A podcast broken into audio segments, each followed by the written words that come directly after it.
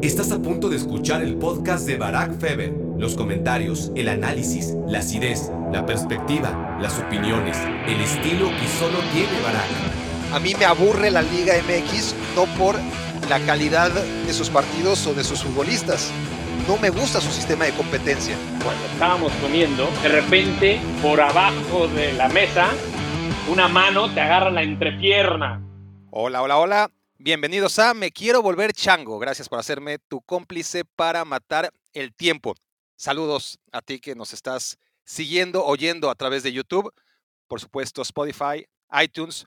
Los que están escuchando, por cierto, en iTunes, en Google Podcast o cualquier lugar donde puedan escribir sus comentarios y calificar, ya saben, con las cinco estrellitas, háganlo por favor. No saben cuánto ayudan esas cosas, yo tampoco lo sé pero mi socio Isaac me asegura que ayuda y mucho, y yo le creo. Así que, por favor, no dejen de escribir comentarios y de calificar este podcast a través de, insisto, no sé, el servicio de podcast que estén utilizando. La semana pasada tuvimos monólogo, lo recuerdan. La próxima toca Baracnécdotas número 5 y por lo tanto hoy tenemos invitado.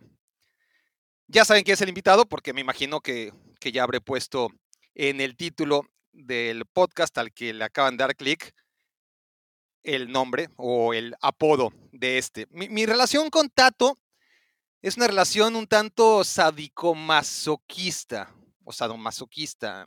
La verdad es que no lo soporto, pero lo quiero mucho a la vez. Em, y bueno, nuestra relación ha ido evolucionando, ¿no? Eh, de verlo en la tele, o desde la tribuna, cuando jugaba en Pumas, en, Monterrey, cuando se arrastraba por Cruz Azul, y luego relación ya como reportero futbolista, ¿no? Eh, en Morelia, en Santos, finalmente como compañero de trabajo y ahora como vecino.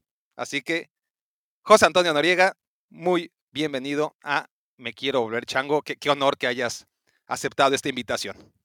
Mi querido Barak, eh, me imagino que es momento de que yo tome la palabra y te ayude a parar de decir cosas raras, extrañas y poco simpáticas, ¿no? Aquí estoy, mi querido Barak. Mucho gusto.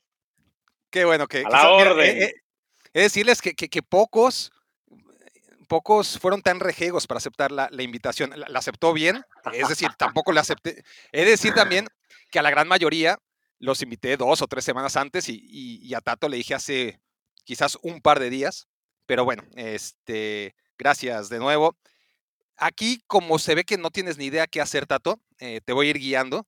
Lo primero que tienes que hacer aquí en Me Quiero Volver Chango, además de no meterte con, con, la gran estrella de este podcast, que, que, ya empezaste mal, es comentarle a nuestra querida secta cómo conociste a Barack. Ok, Vamos a empezar por ahí. a ver. pues daré algunas opciones. Espera, espera. Espera. Espera, porque esta historia. ¿Te acuerdas cómo me conociste, no? Porque, porque a ver, sí, Bueno, no es, que te haya no es que te haya conocido en ese momento. Fue una relación que empezó a ser más cercana, ¿no? Estarás de acuerdo. Es decir, es decir, tú ya eras reportero, yo ya era jugador.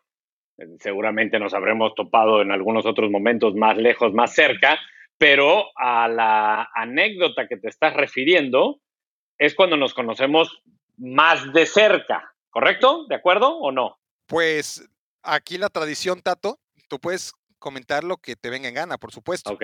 Aquí la tradición es más bien cómo me conociste. Y si no te acuerdas cómo me conociste, entonces es claro, el primer recuerdo que tienes. Así que. Ah, eso sí, ahí está, ahí está. El primer recuerdo sí es ese. Pero yo creo, y es lo que intentaba decir, que nos habíamos conocido antes, porque tú mejor que yo sabes que lo que voy o vamos a contar no era tu, tu primera experiencia como reportero en cancha o de seguimiento de un equipo, ¿correcto? Correcto. Digo, no sé lo que vas a contar, me, imagino, pero, pero, eres una caja de sorpresas, Tato. Entonces, igual ibas a sacar algo que yo no me espero en absoluto. Em, creo saber por dónde vas. Así que Cuenta cómo me conociste, esa es tu oportunidad. Ok. Para la gente que nos escucha, decirles que. Eh, espera, espera, espera, Tato, espera, espera. Tienes, tienes miedo, ¿verdad? De lo que voy a decir. No, no, no, al contrario, porque es el momento álgido, es el primer momento álgido de este episodio. Okay. Y la historia de cómo me conociste llega hasta ustedes por cortesía de Mueblerías Du Casa. Diseñamos lo que imaginas para tu casa o la oficina. Mueblerías Du Casa. Tu casa, tu casa, tu casa, tu casa. Desde tu imaginación le damos vida a tu ilusión.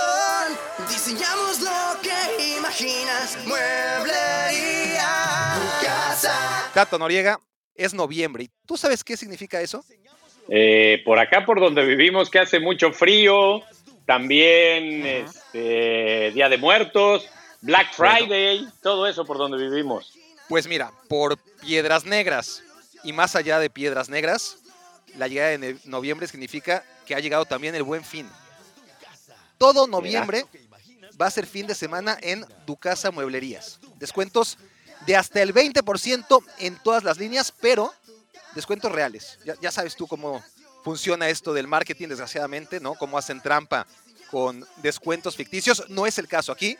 Sobre el precio que maneja siempre Mueblerías Ducasa Tato tendrás un 20% y además puedes pagar con prácticamente cualquier tarjeta de crédito.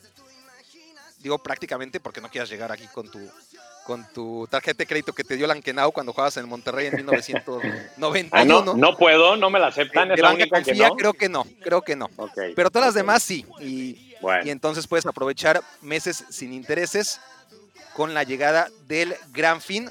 Lo que sí, Tato, es independientemente de que puedas llegar hasta Piedras Negras, a Ducasa Mueblerías, sí necesito que te comprometas a que irás a la inauguración de Ducasa Mueblerías en Ciudad Juárez. Cuando quiera que esta sea, ¿eh? que, no digo que haya planes, pero es una mueblería que se va a ir expandiendo. Por eso se llama Ducasa Mueblerías, porque aunque por ahora solamente está en Piedras Negras, esto es cuestión de tiempo, ¿no? Eh, y muy pronto llegará, cuando digo Piedras Negras, amigos que nos escuchan en San Antonio, en Reynosa, inclusive en Laredo, yo creo que todavía está en el radar, ¿no? Para que acudan ustedes y aprovechen y los que no, como Tato, pueden ir en cuanto inauguren ¿no? más sucursales. Así que Tato...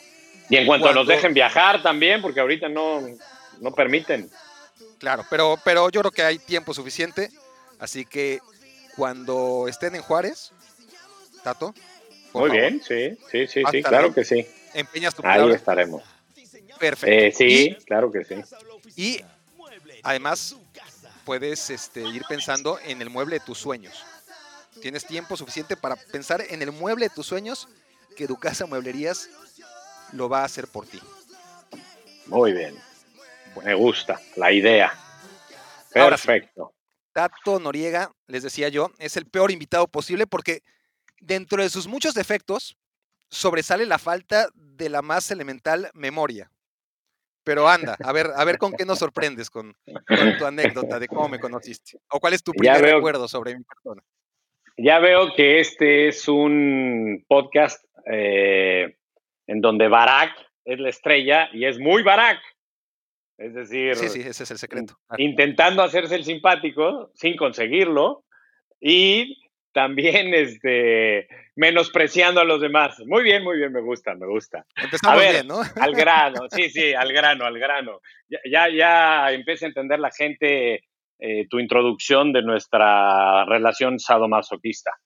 En fin, a ver, con la posibilidad de equivocarme, el recuerdo que yo tengo en mi cabeza de la primera vez que tú y yo convivimos fue durante la Copa Libertadores, en la que yo jugaba para Morelia, allá por el 2002 aproximadamente, en donde tú eh, cubrías el evento como reportero para TV Azteca y por lo tanto ibas a los entrenamientos, eh, a los partidos, por ahí aparecías en el hotel y pues nos empezamos a familiarizar los jugadores con un jovencito, un chamaco que hacía sus pininos y que de repente un día, como la mayoría de ellos en ese viaje, apareció en el entrenamiento, pero todo golpeado, lleno de vendas y yesos por todos lados. ¿Estoy en lo cierto? Esa es la ocasión a la que te referías, ¿es la que te viene a la cabeza también a ti? Es la que creí que te ibas a acordar, sí. sí es, la, es la que sueles comentar en reuniones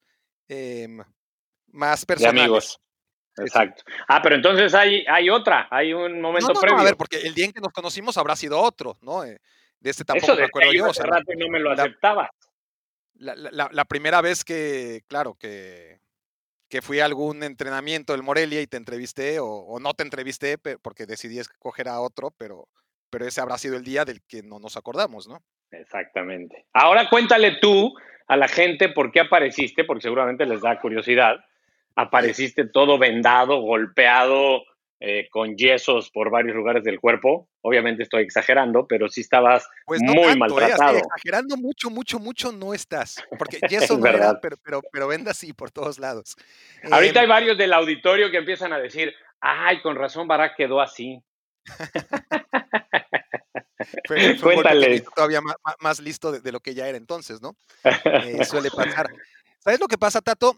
Que la dinámica de me quiero volver chango, a la que espero que te familiarices ya, porque ya te tardaste, estamos por llegar al episodio número 20, me parece.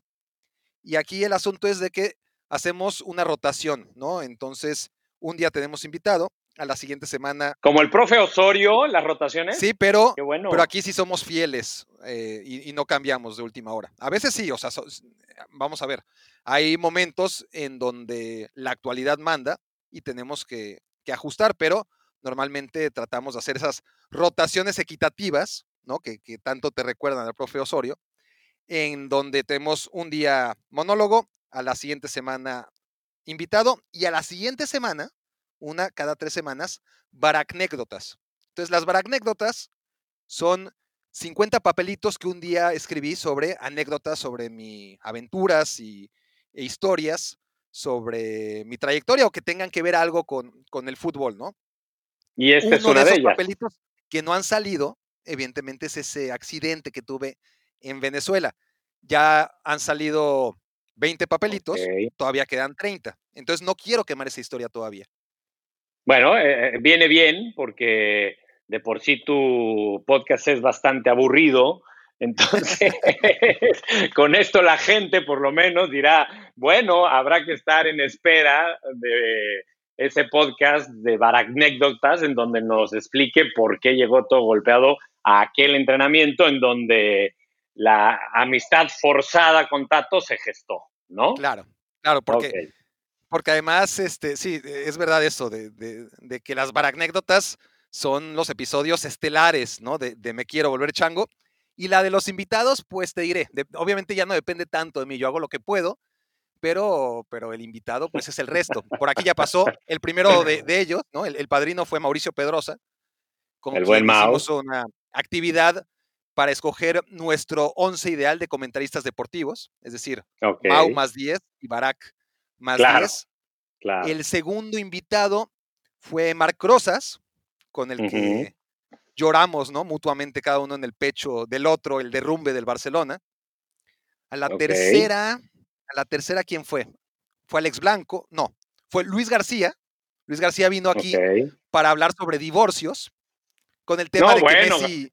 Un, especialista trajiste a la mesa. Claro, claro, porque estaba el tema de que, el de que Messi dejaba al Barça. En ese momento, pues todavía no sabíamos que, que iba a haber una reconciliación forzadísima. Entonces vino Luis García para hablar de, divorcios y, de la situación Messi-Barcelona. Eh, ¿Quién más? Bueno, Alex Blanco vino aquí a hablarnos básicamente de sus aventuras amorosas. Y, el, último en pasar por aquí fue Roberto Gómez Junco, con quien hablamos de política. Em, por fin, alguien en serio, caramba. que me escuchen los demás. Todos buenos amigos, por cierto. Bueno, te, digo todo esto para que veas que hemos tenido de, dulce, de chile, de manteca y que en todos los episodios siempre he tenido un tema diverso, ¿no? Que, explotar para hacer ver mejor a mi invitado, ¿no? Es decir, eh, qué mejor que hablarle del Barça a Marc Rosas para que se sienta a gusto. Qué mejor que hablarle de sus mujeres a Alex Blanco. De sus divorcios a Luis García. Diste en el, en el clavo, sí, sin lugar a dudas. Exacto. Yo que tengo una pregunta. Espera, espera, antes de esto, porque estás hablando de quiénes has invitado. Y durante este tiempo has entendido que sería bueno que el invitado hable más y tú hables menos, o todavía no? Eh, como te digo, defendiendo. A ver, la, gente obviamente entra aquí para escucharme a mí. Eso es ah, una realidad. Es una realidad. O sea, entra al podcast de Barack Feber para escuchar básicamente a Barack Feber. Entonces, entiendo yo, y, sí que te dio alguna crítica, por ejemplo, sí me llegó un par de mensajes diciendo, hubieras dejado hablar un poco más a Roberto Gómez Junco, imagínate, hubieras dejado hablar un poco más a Roberto Gómez Junco. Oye, eh, ¿no será, ¿no será que se van con la finta cuando leen Barack y, ya creen que es de Barack Obama y ya entran, le dan clic y luego ya viene la decepción de ver que no era ni en inglés ni Barack Obama, sino Barack Fever? No dudo que, no dudo que habrá alguno o dos que, hayan caído en, eso, pero no creo que más que eso, Tato. No, no, Los demás son fieles seguidores. De acuerdo. Perfecto. Y, bueno, obviamente cuando viene un invitado también arrastra a sus seguidores de, redes sociales y, demás pero tú al no tener eso, pues prácticamente sí juegas como visitante. ¿Qué quieres que te diga? Eh, totalmente, ¿no? Los otros, pues. Está bien, estoy acostumbrado a, ir contracorriente, no pasa nada. Los otros, pues sí, ¿no? Eh, que, trajeron a, sus no miembros de esta comunidad, pues quizás sí podían tener un poquito más de balón, pero, pero es cuestión de que me pidas la pelota, Tato, y yo, yo la comparto. ¿eh? Yo, no soy no, yo, yo, yo no tengo problema en seguirte el ritmo. Ya le contaste al auditorio que tenemos una relación de amistad sado masoquista. Entonces estoy acostumbrado, señores que nos están haciendo, señores, señoras, señoritas, señoritos, que nos están haciendo el favor. Exacto. A todos ustedes les hago saber que e, esto, que no sé cuánto llevamos de podcast hasta ahora, pero es lo normal en una reunión con Barack. Él habla, es el protagonista y los demás pues tenemos que adaptarnos y escuchar a ver qué, qué hacemos para pasarnos la mejor. Así es que estoy acostumbrado. Como a, eso iba un poco, Tato, antes de que me interrumpieras. Eh, ok. mi monólogo. Perdón. A ver, tengo que confesar que le di muchas vueltas al asunto, ¿no? De, de, de, qué hablaría con Tato, de, qué puedo hablar con Tato para que realmente luzca el Tato, que, que, que ese es mi, mi compromiso, ¿no? Como host, el tener un invitado, pero que el invitado, aunque hable poco, que por lo menos se pueda lucir. y, yo decía, ¿de qué hablaremos? ¿De qué hablaremos? Eh, ¿Qué, tenemos en común? Y no se me ocurría nada. Y no se me ocurría nada. Menos mal, gran noticia. Y, le di vueltas y vueltas y puta, ¿de qué hablo con Tato, no? Este, luego me acordé exactamente lo que tú vienes a decir, ¿no? O sea, honestamente, Tato, ¿cuánta gente sin relación entre ellos, sin haberlo escuchado antes en distintos momentos y lugares, obviamente siempre en medio de una discusión en la oficina o en el estudio de fuera de juego, nos han dicho que deberíamos tener nuestro propio show, tú y yo, y que sería un éxito. es cierto, varios, varios, es verdad. Sí, sí, sí, en diferentes momentos. Entonces decidí dejarlo así, al ahí se va, por primera vez, sin un tema, sin guion, que, que, que fluyan nuestras personalidades y que choquen a la mínima provocación. Em, y si sale mal, pues siempre podemos reservarnos el derecho de que esto que estamos grabando ahora mismo no vea la luz, ¿no? Oye, este, y, con esto, con esto confirmar que aquellos que pensaban que tú y yo teniendo un podcast juntos sería muy simpático, confirmar que estaban completamente equivocados, que somos un caos, un desastre y que no valió la pena. Ese es el, ese es el intento que vamos a hacer, ¿verdad?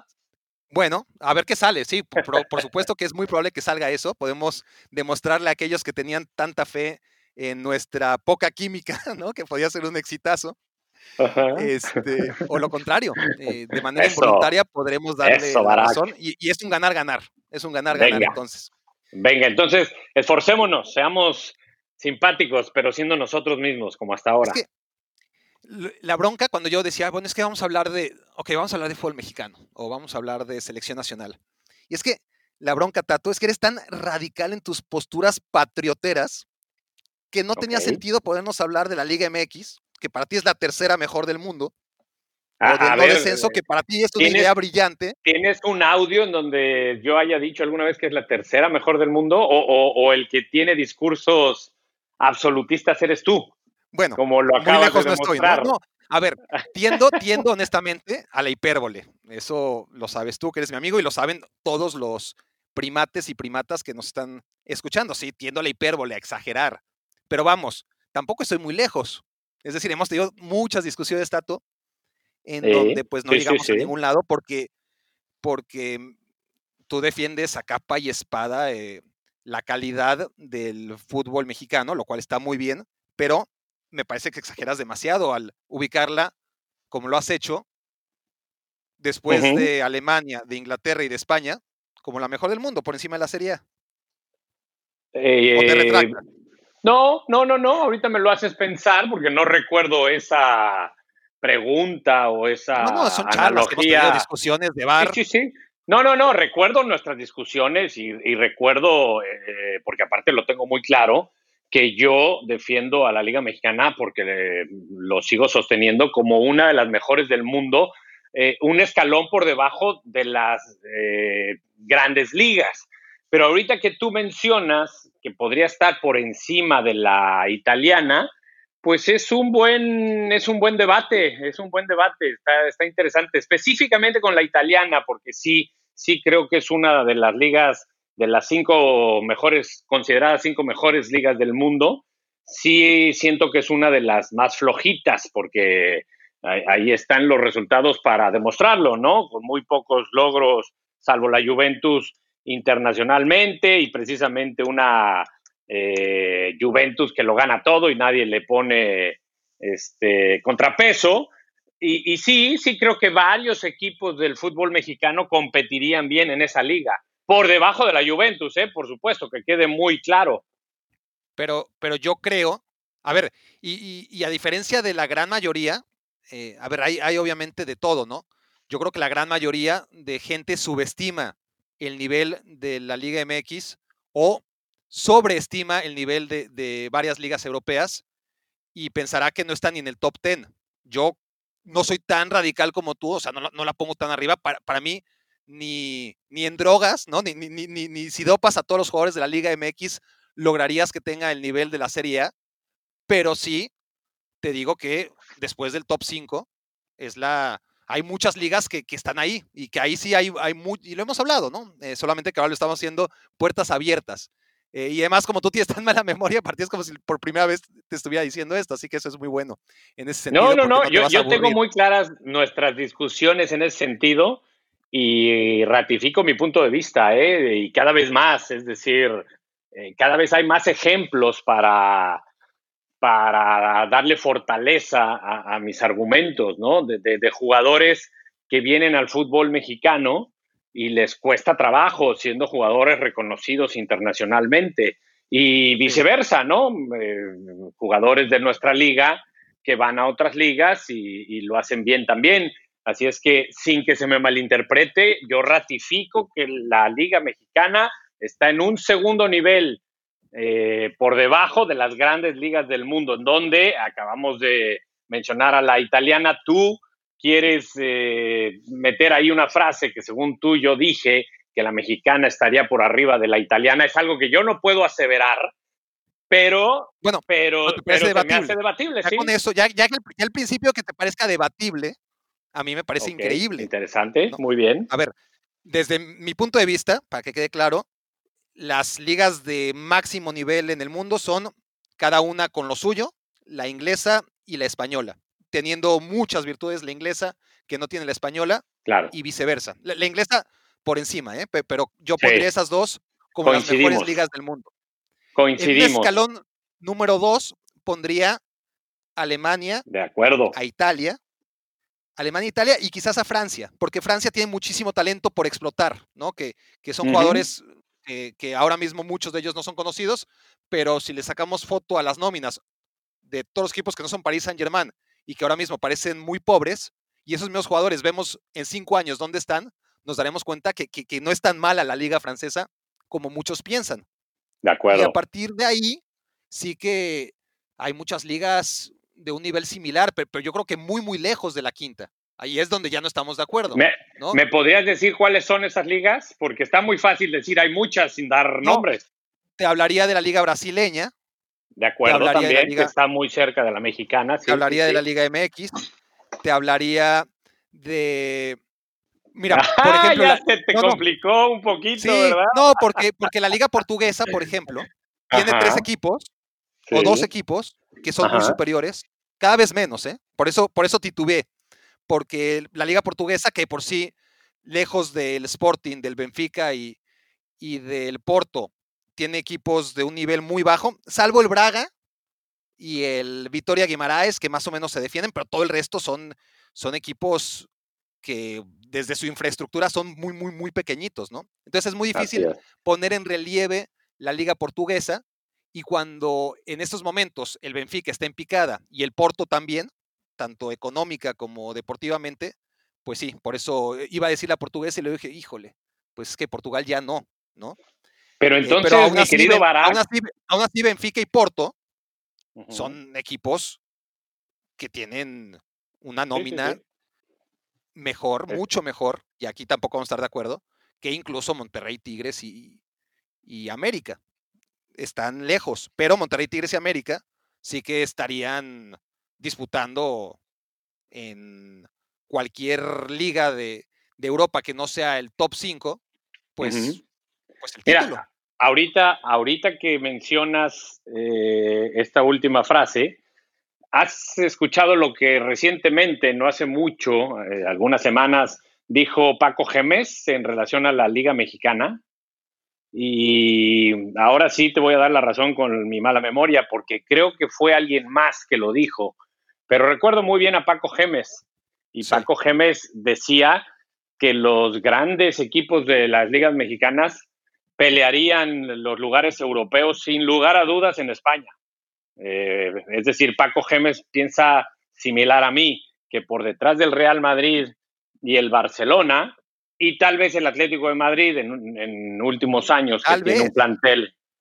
Eh, pues sí, es que tiene un plantel de un altísimo nivel, eh, pero después de esas grandes temporadas en donde alcanzaron Champions League, eh, desde mi punto de vista, el, el, Atlético de Madrid no juega al nivel que podría jugar teniendo esa ah, nómina, y ese tipo de jugadores. Sí, sí, sí. Pero bueno, Paco Gemer lo que dijo es que varios equipos, seis, creo que dijo seis, siete equipos, los mejores seis, siete equipos de la Liga Mexicana, vendrían a la Liga Española para pelear los puestos europeos sin lugar a dudas. Entonces, lo, que... está hablando lo mismo que yo y, y, me parece que tu discurso, todo lo que has dicho hasta ahorita, que por cierto ha sido mucho, es exactamente lo que yo pienso. Exactamente lo que yo pienso, que México está en un segundo nivel Claro, muchas veces pasa eso, que, empezamos tú y yo a discutir y, a pelear y a manotear. Y yo te digo, al revés, o sea, yo digo, Tato, pero es que estamos diciendo lo mismo, básicamente, ¿no?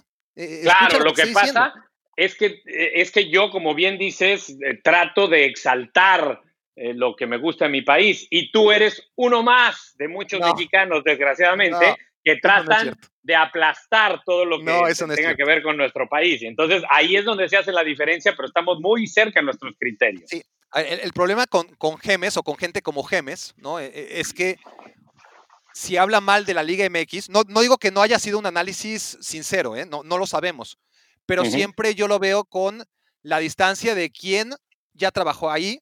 Obviamente para su currículum él tiene que decir, trabajé en una liga chingona, ¿no? Eh, no a, él le, a él le conviene que, que, la Liga MX sea considerada una gran liga porque es su currículum y porque además, pues no querrá, a pesar de todo, cerrarse las puertas de esta liga, ¿no? Y, sobre todo con los malos trabajos que ha ido teniendo ahí en España. Em, entonces, yo, yo entiendo que en la Liga Española, Barça, Madrid y Atlético son inalcanzables desde el punto de vista eh, capacidad económica, ¿no? Y, y, los planteles que tienen respecto a las potencias de la Liga MX. Esos tres están aparte. Pero también, no digo que todas las temporadas, no digo que de 10 temporadas en 10 temporadas Tigres y Monterrey no aspirarían a meterse en un cuarto lugar, sí que lo harían de repente, pero lo harían como la Real Sociedad, lo harían, en mi opinión, como el por debajo del Villarreal y, del Sevilla inclusive, que, suelen tener muy buenos equipos. Pero sí estoy de acuerdo, estoy de acuerdo que Monterrey y Tigres estarían ahí sexto, séptimo, a veces quinto, estarían permanentemente peleando por, por puestos europeos. A veces se quedarían en octavo, obviamente también. Has dicho Monterrey y Tigres y te ha faltado América, te ha faltado te ha faltado el, León actual que, juega maravillosamente bien. Pues sí, es, más eh, difícil. Yo creo que no hay absolutos. ahí voy a hacerles eh, saber a tus escuchas, a tus seguidores, a tus, ¿cómo les llamas? Em, pues ¿Macacos y macacas? No, no, no, ah. primates y primates. Primates y primatas. Ah, está simpático, primatas. Este, ¿qué, cosas te inventas? Qué bárbaro. En fin, les hago saber que, que, contrario a lo que dijiste eh, en la presentación de este mm, nuestro diálogo, aquí el absolutista eres tú, porque termino diciendo que, sí, todo lo que estás diciendo tiene sentido y que yo no puedo demostrar lo que pienso, pero lo que sí creo es que estamos muy cerca en nuestra opinión. Y, en la Liga Mexicana, por ejemplo, cada mundial, y desde hace ya muchos eh, años, que los mundiales se juegan cada cuatro años y ya son varios mundiales, es decir, ya son décadas, en donde la Liga Mexicana aporta una gran cantidad de elementos a, las selecciones, a las diversas selecciones que van a esos mundiales, que supuestamente son las mejores. Es, es otro argumento, ¿no? Para, para ver dónde está situada la Liga Mexicana, que además cada vez crece más, ¿no? Porque pudiéramos estar diciendo, ah, sí, la Liga Mexicana estuvo cerca en ese segundo renglón detrás de las grandes ligas, pero ha ido decreciendo. Y yo creo que no, yo creo que cada vez está más fuerte, aunque sí debo reconocerte que comienza a pasar, y este torneo es muy revelador en ese sentido, que se comienza a parecer la Liga Mexicana a las grandes ligas europeas y por eso eh, ratifico la similitud que tiene con ellas en el sentido de que hay equipos con grandes presupuestos que se están separando de los, de los demás. No sé si lo notas, es evidente en la tabla. Antes no era tan así. Ya, pero el asunto con la Liga MX, yo creo que, de todas formas, em, quizás es que a ti te tocó, ¿no? Vivir, por ejemplo, tiempos donde el América y el Cruz Azul tenían un presupuesto mucho mayor al del resto, ¿no? Eh, yo, yo, yo, no veo que haya tanta diferencia. Eh, tú lo viviste en cancha, entonces tú, tú, me sabrás decir mejor. Pues yo sí recuerdo una época en los 80, finales de los 80 y, y, principios de los 90, donde el América y Cruz Azul tenían equipos, por lo menos desde mis ojos, mucho mejores que el resto. Y luego, bueno, hubo e, épocas como la, la, la del Superatlante, ¿no? Que, que, este, que empezó a fichar a, increíble, ¿no? A, los mejores jugadores de la selección y, las super chivas de Martínez Garza. Entonces yo, yo no veo, yo veo que, bueno, ahora le toca a Monterrey y a Santos, pero por ejemplo el América... Que, Monterrey y a Santos, específicamente. A Monterrey, ah, perdón, a Monterrey y a Tigres. No, Monterrey y Tigres, no, perdón. Monterrey y Tigres. Santos, al contrario, a mí me parece que Santos y América, por no hablar del León, son dos equipos que consiguen resultados mucho mejores de lo que indica deberían conseguir por la nómina que tienen, ¿no? Por, por el plantel que tienen, vamos, comparado con lo que tienen en sus bancas Tigres y Monterrey, ¿no? Porque cómo evalúas el nivel de un plantel, pues yo creo que, que, viendo a qué jugadores, qué clase de jugadores tienen en la banca, ¿no? Sí, claro, eh, con respecto a su once titular. Y estoy de acuerdo contigo eh, en esta última cosa que dices, pero eh, yo sí creo que son varios equipos, por supuesto Tigres y Monterrey, en los que tú haces énfasis, pero yo tengo muy claro que Cruz Azul tiene una nómina y un plantel eh, eh, extraordinario, lo mismo que Chivas, América, no sé si ya lo mencioné, coincido plenamente contigo en que lo de León tiene más que ver con un bien hacer que en un elevado plantel y presupuesto pero sí, sí creo que son más de dos. O sea, no, no me quedaría con Tigres y Monterrey nada más. Son varios equipos con, un plantel eh, diferenciado del, del resto.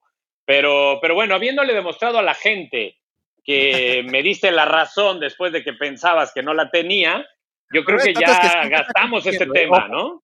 Eh, está desgastado el tema.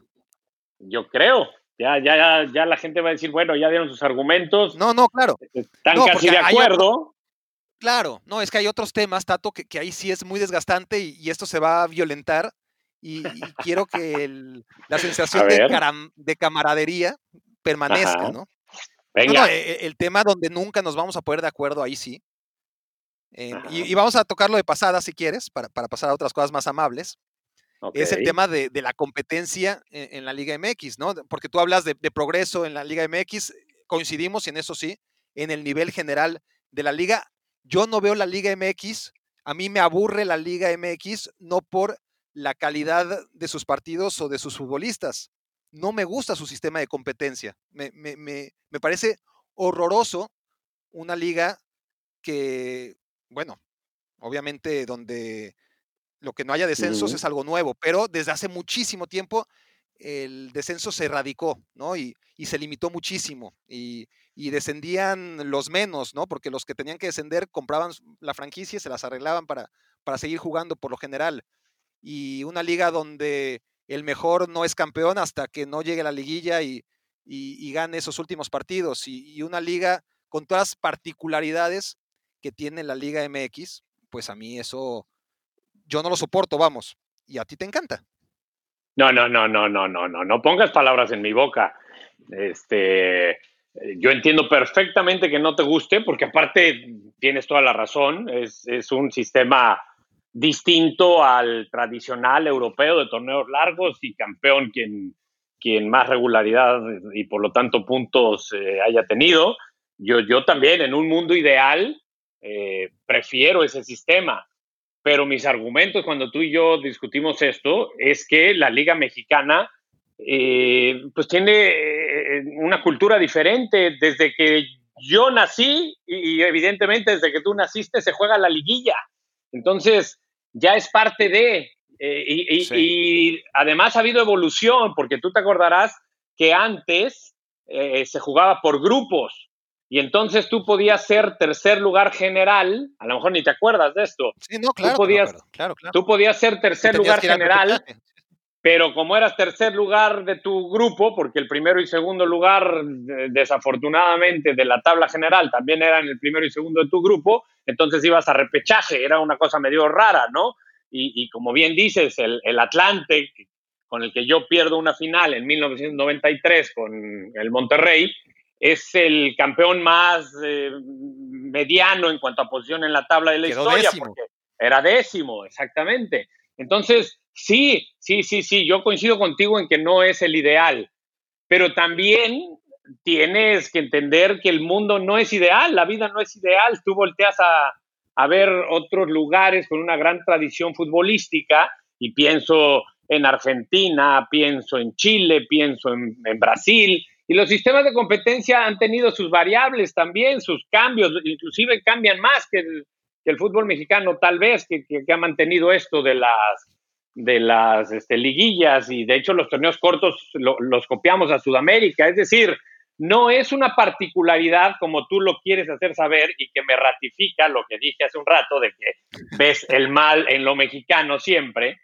pero e, e, es, es, un tema muy latino, ¿no? Y, y, sí coincido contigo, no es, no, es no es lo ideal, no es lo mejor, pero seguramente tiene un porqué, eso sí te lo digo con conocimiento de causa.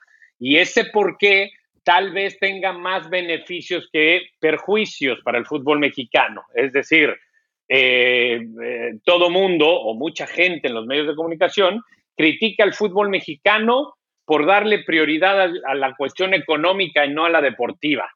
Pues, eh, como dicen acá en nuestras tierras, hello, pues gracias a esa prioridad, el fútbol mexicano hoy es muy sólido económicamente y es muy atractivo para los jugadores y para los inversionistas y para muchas cosas, y por eso se, mantiene, ¿no? Y, compite, y por eso la discusión de si está detrás de las grandes ligas, pues sí, si se le diera prioridad a lo futbolístico y a ay, mantengamos el descenso y que entran los inversionistas que, entren y ya, ya entró un eh, empresario y metió 10 millones de dólares y su equipo descendió y entonces ya perdió ese dinero, ni modo, se amuelan y, entonces ya más empresarios no le van a entrar y entonces yo ya no invierto en mis instalaciones y entonces el fútbol mexicano económicamente está hecho un desastre y entonces ya no compite porque no trae buenos jugadores, no hay buenos sueldos, se les deben, se les deben, eh, se les adeudan salarios, son unas por otras, ¿no? No, porque de todas formas pasa, no es que deje de pasar, de todas formas tienes un presidente prófugo de la justicia, ¿no? Eh, eh, en el Cruz Azul. De todas formas, tienes lo que ocurrió con el Veracruz, ¿no? Hasta hace unos cuantos meses. De todas formas, tienes esos problemas que quieres erradicar y de todas formas, tienes inversionistas que no le quieren entrar a la Liga MX por más que tú digas que es atractiva. No le entran, no le entran y por eso nos quieren vender la idea de que se necesita la multipropiedad, porque en un país con tanta riqueza, ¿no? Eh, con, tantos habitantes y tan futbolero, y que desgraciadamente con la mala distribución de la riqueza. Tiene demasiados millonarios. No, es que haya solamente 13 gente, 13 personas que puedan invertirle al fútbol. Hay miles, pero no le entran porque no es atractivo, Tato. Porque a pesar de que quitaron el descenso, no es atractivo y por eso eh, esta empresa tiene dos equipos, esta empresa ya tiene tres y ahora va por el cuarto, y todos felices repartiéndose el pastel entre las menos bocas posibles. Ahora, ¿te has puesto a pensar cuál es el deporte más organizado y destacado en México como país? Ah, no, el fútbol lejos. Ahí está. ¿Por qué será entonces? ¿Qué será el deporte? privada a diferencia de todos los demás. Claro, el deporte eh, eh, es un reflejo del país en general, ¿no? La cultura deportiva y los logros deportivos en general reflejan en muchas ocasiones lo que es un país. En mi, en mi opinión, el fútbol mexicano sobresale a lo que es nuestro país. Es decir, ah, sin duda. realmente nos, representa por arriba, por arriba de, ¿no? Sí, sí, sí, lo que quieres decir, entiendo yo, y estamos totalmente de acuerdo, es que México ha demostrado, y quien no lo quiera ver así, bueno, no sé qué mundo vive, porque lo demuestra, además, no, no puede haber error, puede haber error un mundial o dos mundiales o tres mundiales, pero cuando vas al máximo evento para medir fuerzas internacionales y durante siete mundiales seguidos, durante 30 años, quedas entre los 15 mejores, entonces eres uno de los mejores 15 países a la hora de jugar al fútbol en el mundo, sin ninguna duda. bueno, México, ¿en qué otro aspecto de la vida, desgraciadamente, podemos decir, es uno de los 15 mejores. Exactamente. En educación, no. En salud, no. Ojalá, ojalá en fútbol fuéramos el 180, pero fuéramos un top 15 en salud, en educación, en seguridad. Claro, claro. Ojalá, ojalá. Y mira, para no desviarnos, déjame seguir con los argumentos en relación a lo que decías, porque tú te, te, te centrabas en el caso de Veracruz, que lo que se intentó eh, y se ha intentado en el pasado también y se ha logrado es deshacerse de esos proyectos eh, chuecos, raros, ¿no? No quiero equivocarme en, el término eh, eh, para definirlos, eh, porque también hubo un colibríes y hubo que hacer a un lado los colibríes. Y es lo que se intenta, cerrar filas para no, no, no dejar entrar a capitales mal habidos y demás. y tanto es así, Barak, que el, el, descenso en parte desaparece por el gap, por el, la distancia la diferencia que hay entre la solidez económica de la primera división y, una segunda división. Claro, porque ha crecido mucho la, primera. Ah, estás viendo ahorita lo que sucede, espero que tengas conocimiento de lo que es la Liga Balompié. ¿Estás enterado de esa liga? bueno, em, empresarios, empresarios que decían no nos dan cabida y no nos dan entrada y no nos quieran. Y ahora están ah, teniendo unos problemas gravísimos y son un desastre y no le pagan a nadie, no. E, entonces, te demuestra que, ah, caray, no estaba tan mal la Liga Mexicana, ¿no? Porque es parece fácil. Es que a, mí ese argumento, que, lo entiendo, y, además es que si era terminal, es decir, dejaron en tan mala, en tan mala condición la segunda división que, que, que, le, que casi parecía una cuestión de piedad el aplicarle la eutanasia, ¿no? Porque, porque realmente era una cosa terrible, equipos que desaparecían, equipos que no podían subsistir, eh, eran 15, luego eran 14, luego 12, equipos que cambiaban de sede, todos, todos a los dos años, todos menos correcaminos, pero a la vez, a mí me recuerda a esta, ¿no? Eh, a la paradoja de, cómo países en, África o en, Latinoamérica, ¿no? Que, que, son los que más sufren, sufren por algo, ¿no? No sufren porque su gente trabaje menos, no sufren porque así es la vida, la historia, ¿no? Eh, y obviamente estoy aquí yéndome a un, a un ejemplo mucho más doloroso que el fútbol, pero, pero que sirva como para poner la analogía. Al final, los países poderosos, los imperialistas, los colonizadores, son los que fueron responsables de que haya países, sobre todo en el hemisferio sur, ya sea África o, Latinoamérica, tan lejos de los países del otro hemisferio, ¿no? Como los de Europa Occidental, Estados Unidos. Y aquí en, el fútbol mexicano, Tato, si, me estás siguiendo, pues ha pasado lo mismo. Ha pasado lo mismo. Entonces, llega un momento en el que dicen, ah, no, es que, es que mira, e, e, estos pobres, qué lejos están y, cómo no pueden pagar, vamos a hacerles un favor y, y, vamos a eliminarlos a todos. ¿no? Es como si dijeras, ¿sabes qué?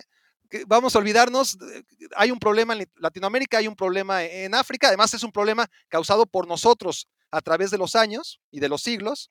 ¿Sabes qué? Erradiquémoslo, ¿no? Y, vivamos todos felices. Esa no es la solución. No, no, eh, bueno, estás mostrando otra vez que eres radical, porque si así fuera, pues te daría toda la razón. Pero no, no se está buscando erradicar la, liga de ascensos, al revés, se está buscando darle solidez, eh, cambiar la estructura, eh, cambiar las formas y poquito a poco darle solidez, tanto es así que los tres equipos que queden en el fondo de la tabla, y esto puede cambiar y a lo mejor en unos meses o semanas me dices, mira, eh, qué equivocado estabas porque hay un movimiento queriendo eh, quitar esas multas que se van a establecer para los últimos tres lugares de la tabla en lugar de que desciendan. Y ese dinero, esas multas, van a ser para ayudar a afianzarse económicamente a los equipos de la, de la Liga de Ascenso y que poco a poco eh, tengan más eh, estructura, más capacidad financiera y luego volver al esquema normal de ascenso y descenso. Pero, pero bueno, es, así es como yo lo veo, Barack. Ya, ya, ya. Eh, Según tú y yo, iba a ser un tema muy corto y rápido, ¿verdad? Porque no queríamos pelear. No, no, no, no, no acabaríamos nunca. Pero bueno, nada más para, para cerrar este tema, de alguna manera, porque me, quedé pensando cuando hablas de las virtudes que tiene el fútbol mexicano y no, y no quiero obviarlas tampoco, pero también las virtudes que tiene la Liga MX al final, para mí, y, aquí te lo pregunto y, a ver qué opinas al respecto, tiene sus consecuencias que no son favorables del todo para, el futbolista mexicano. ¿Hacia dónde voy? ¿No? E, el beneficio de que la mayoría de los clubes estén preparados para pagar grandes sueldos, como ocurre en la Liga MX, a diferencia de la gran mayoría de ligas en el mundo, ¿no? Prácticamente todos los equipos pueden eh, solventar los sueldos de, de, muy buenos futbolistas hace que los futbolistas mexicanos no tengan que probar suerte en otros lados, ¿no? No, son demasiados los equipos de Europa que puedan igualar las prestaciones del futbolista promedio en México, del futbolista promedio destacado, digamos, ¿no? De, de México. Y los que no son suficientemente buenos como para dar el gran salto, pero que podrían dar, cuando digo el gran salto me refiero a que los futbolistas mexicanos normalmente, salvo estos últimos, ¿no? Eh, que, creo que necesitamos mucho más de esos. Arteaga, que se va al Genk, Pisuto, que muy joven se va al Lille. De esos necesitaríamos mucho más. Gómez, que se va al, al Boavista. Pero, pero salvo esas excepciones que, que también están surgiendo, lo que ocurre es que esa solidez de la Liga MX inhibe a varios futbolistas mexicanos de probar suerte en otros equipos que no necesariamente sean equipos de las grandes ligas, que es a donde se suelen ir, ¿no? Aquellos 10 o 12 futbolistas que tenemos en el extranjero, porque son los únicos equipos que pueden pagarles en Europa.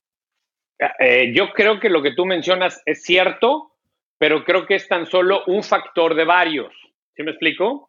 O sea, a lo que tú ya mencionaste y con lo que estoy de acuerdo, primera cosa en la que eh, concordamos desde hace casi una hora que llevamos platicando aquí en tu... se te ha hecho larguísima, ¿eh? Porque, en tu podcast. tanto tiempo. Este, este, me parece que también tiene que ver con el, la idiosincrasia del mexicano y por lo tanto del futbolista mexicano que tampoco se atreve tanto a, explorar.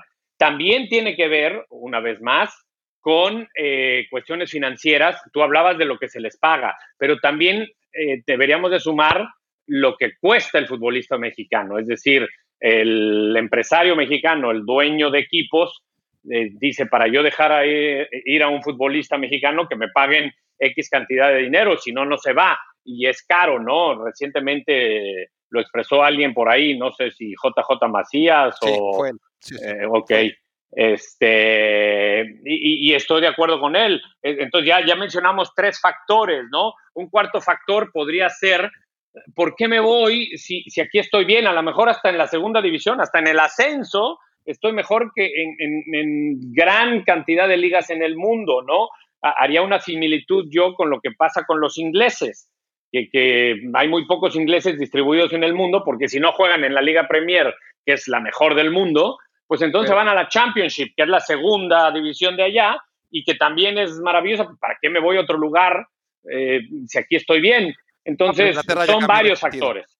Inglaterra en ese sentido cada vez tiene más chicos rompiéndola fuera de, de la Premier League y eso ya verás, ya veremos. Nosotros también, ¿eh? México también cada vez tiene más comparado con el pasado. Pues, ah, no, claro, pero, pero no al nivel de los chicos ingleses, lejísimos del nivel de los chicos ingleses. Bueno, pero ellos inventaron este deporte, ¿no? Es decir, espérame, no, tenemos que estar al mismo ritmo que los demás. Sí, exacto. bueno, de hecho, de hecho, me estás dando la razón, me estás dando la razón, por eso lo pongo como ejemplo. No, pero el problema también, Tato, que hay que agregar, es que, ok, esos chicos que se quedan, esos futbolistas mexicanos que, que se quedan ya sea porque un equipo de media tabla eh, en Europa, cualquiera que este sea, normalmente no le va a mejorar el sueldo que aquí tiene.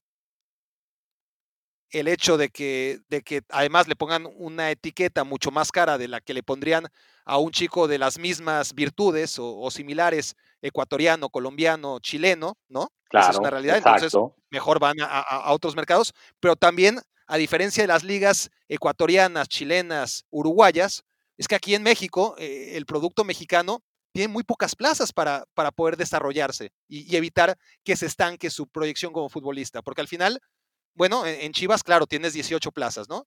Pero en los demás, en los demás tienes 10. Y, en el equipo titular, pues según cada equipo, pues tienes 3, 4 o 5. Sí, sí, sí, sí, eso es verdad. Pero esa es una cuestión de mercado y de globalización, ¿no? Eh, la Premier League está exactamente igual para hacer otra analogía y otra comparación con un gran fútbol, ¿no?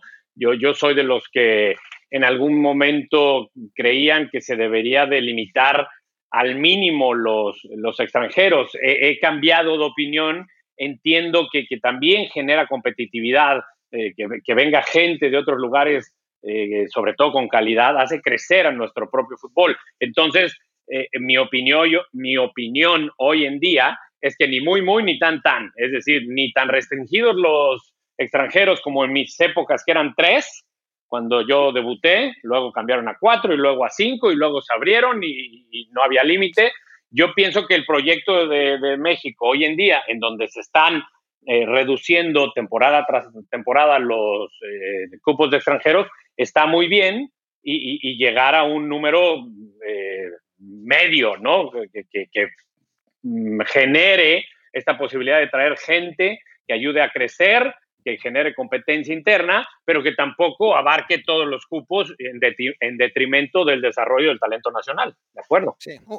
ya, Tato, si, si quiere regresar a este podcast, si, si la gente quiere, que, al final la gente demanda, si la gente me sorprende y quiere que vuelvas, tenemos que, hablar mucho más largo y tendido de, de este tipo de cosas, ¿no? Em, de los torneos cortos, por ejemplo, sí, que, a mí me, no me gustan en absoluto porque hacen que pierdas la, memoria histórica ¿no? de, los campeones y, por lo tanto no es tan relevante ser campeón de México como lo es ser campeón de cualquier otro país donde Coincido contigo. eres el mejor después de un año, ¿no? Y no Coincido contigo, simplemente pienso que la vida no es perfecta y así la Liga Mexicana no es perfecta, pero coincido contigo. No, pero es que pero tiene tantas imperfecciones que, que, vale la pena hablarlo. Y, lo hablaremos, si te parece, Tato, en otro momento, porque estamos por llegar a la primera hora y yo sé que tienes prisa.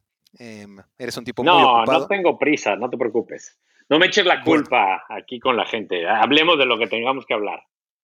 Cuando dije que no preparé nada, Tato, amigos, mentí.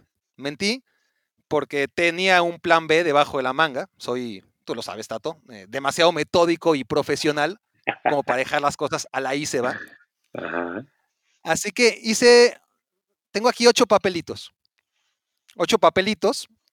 Cada uno y te tenemos que creer, te tenemos que creer. Porque yo no los veo. La gente tampoco. Pero yo te creo. Yo te creo. La gente nos ve. yo te creo. Oye, no, no, óyelos. Aquí. Ahí está. Escucho perfecto. Muy bien, ya te creo más.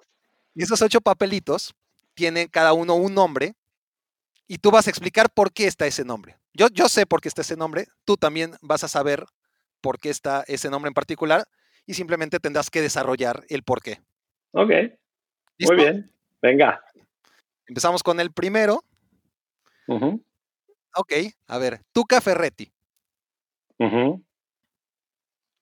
Está ahí porque fue mi compañero eh, en el año de mi debut, 90-91. Eh, Tuca eh, supuestamente se había retirado, pero en la pretemporada, al ser invitado por Miguel Mejía Barón, que dirigía al equipo, para ser el auxiliar del equipo, pues en el viaje a Europa, en aquella ocasión la pretemporada de Pumas fue en Europa, Tuca, estando muy bien físicamente y como auxiliar, eh, participaba de los entrenamientos y finalmente Miguel Mejía Barón le dijo, oye, te invité a ser mi auxiliar, pero mejor te invito a que juegues, andas muy bien. Y no se equivocó Miguel, ¿no? Porque Tuca terminó jugando ese año, titular indiscutible, y anotó aquel golazo de tiro libre en la final contra América en la que somos campeones. Entonces, Tuca fue mi compañero, incluso compañero de cuarto en la, en la liguilla por, por aquel título, él era, sin duda, el mayor del equipo. Yo era uno de los más chicos, junto con Sergio Bernal, seguramente, que somos de la edad. ¿Fue joven Sergio Bernal en algún momento de su vida? eso, no me lo esperaba. Pues sí. Y bueno, me imagino que eso, más el hecho de que al año siguiente el Tuque es entrenador del equipo, y, pues hay una anécdota muy simpática que yo cuento, ¿no? De que siendo mi compañero de cuarto, Tuca me decía, vas muy bien y sigue haciendo lo que haces, Miguel te tiene muy, muy bien considerado y si, si sigues haciendo lo que haces te va a ir muy bien. Y entonces, pues imagínate, yo como, como jovenzuelo, como chamaco, pues con la figura, el Tuca, me motivaba, ¿no? ¿Qué pasó? Somos campeones, Miguel Mejía Barón se va a Monterrey, el Tuca dirige a Puma siguiente año, es mi entrenador, entonces, después de haber sido mi compañero, y pues resulta que no hubo no hubo química y no hubo entendimiento. Yo en ese entonces era seleccionado juvenil, eh, en aquel entonces no había sub-20 y sub-17, sino había eh, selección juvenil y selección infantil. Yo, yo era eh, parte del equipo de la selección juvenil, que aquella selección juvenil jugaba centroamericanos, panamericanos, mundial juvenil y olimpiadas y participé de todo ese proceso, por lo tanto me ausentaba mucho de los entrenamientos, al Tuca eso no le gustaba y además no fueron compatibles nuestros, nuestra forma de ser y terminé, después de que Tuca me decía, vas muy bien y sigue así te va a ir bien, terminé jugando muy poco con Tuca ese segundo año en Pumas y por lo tanto eh, saliendo de Pumas al año siguiente para irme a Monterrey. Entonces, por eso creo que pusiste al Tuca, ¿me equivoco? O sea, o sea eso de, no confiar en los jóvenes no es nuevo del Tuca. Honestamente no, no creo que sea su característica. Eso ya tiene 30 años, o sea, no, no, difícilmente lo va a cambiar ahora entonces. Oye, y, y, este, y el túnel que le hiciste, no. eres, eres, eh, vamos a empezar a, sacar secretitos, ¿verdad? Vamos, no, vaya, ¿desde cuándo un secretito es un, un, túnel es un secretito? Eh, no, bueno, pues, eh, voy al rato voy a decir alguna cosa que hayas contado en alguna, este, Qué vengativo eres. En alguna reunión social. pero, nos están escuchando amigos. Eso, eso me faltó decirte. Llevamos ya casi una hora acá.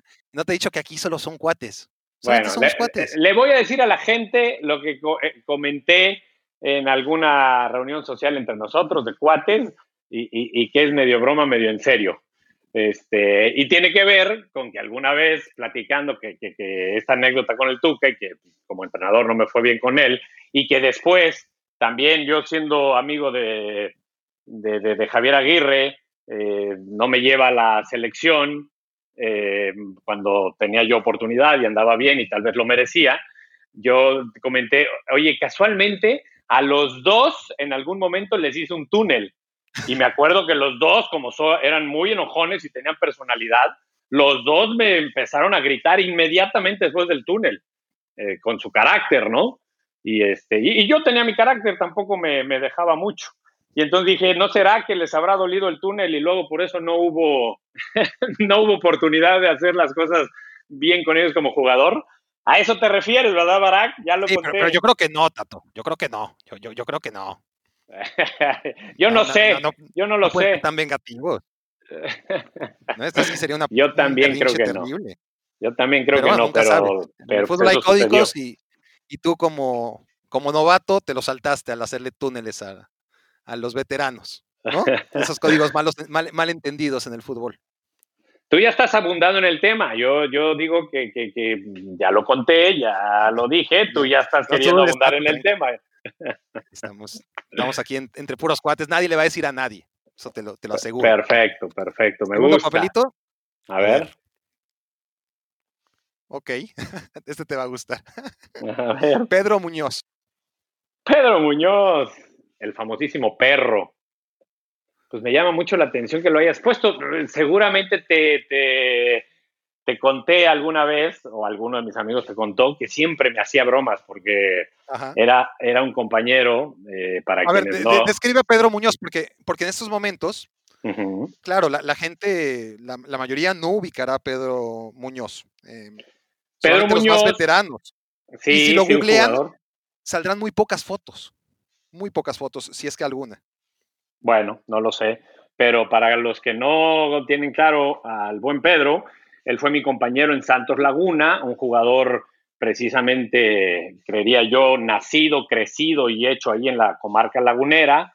Eh, también quiero y creo recordar que debutó con Santos, es decir, era una de las figuras representativas del equipo, un tipo muy fuerte, muy eh, eh, entrón, para jugar al fútbol, pero que a la vez, eh, ¿cómo?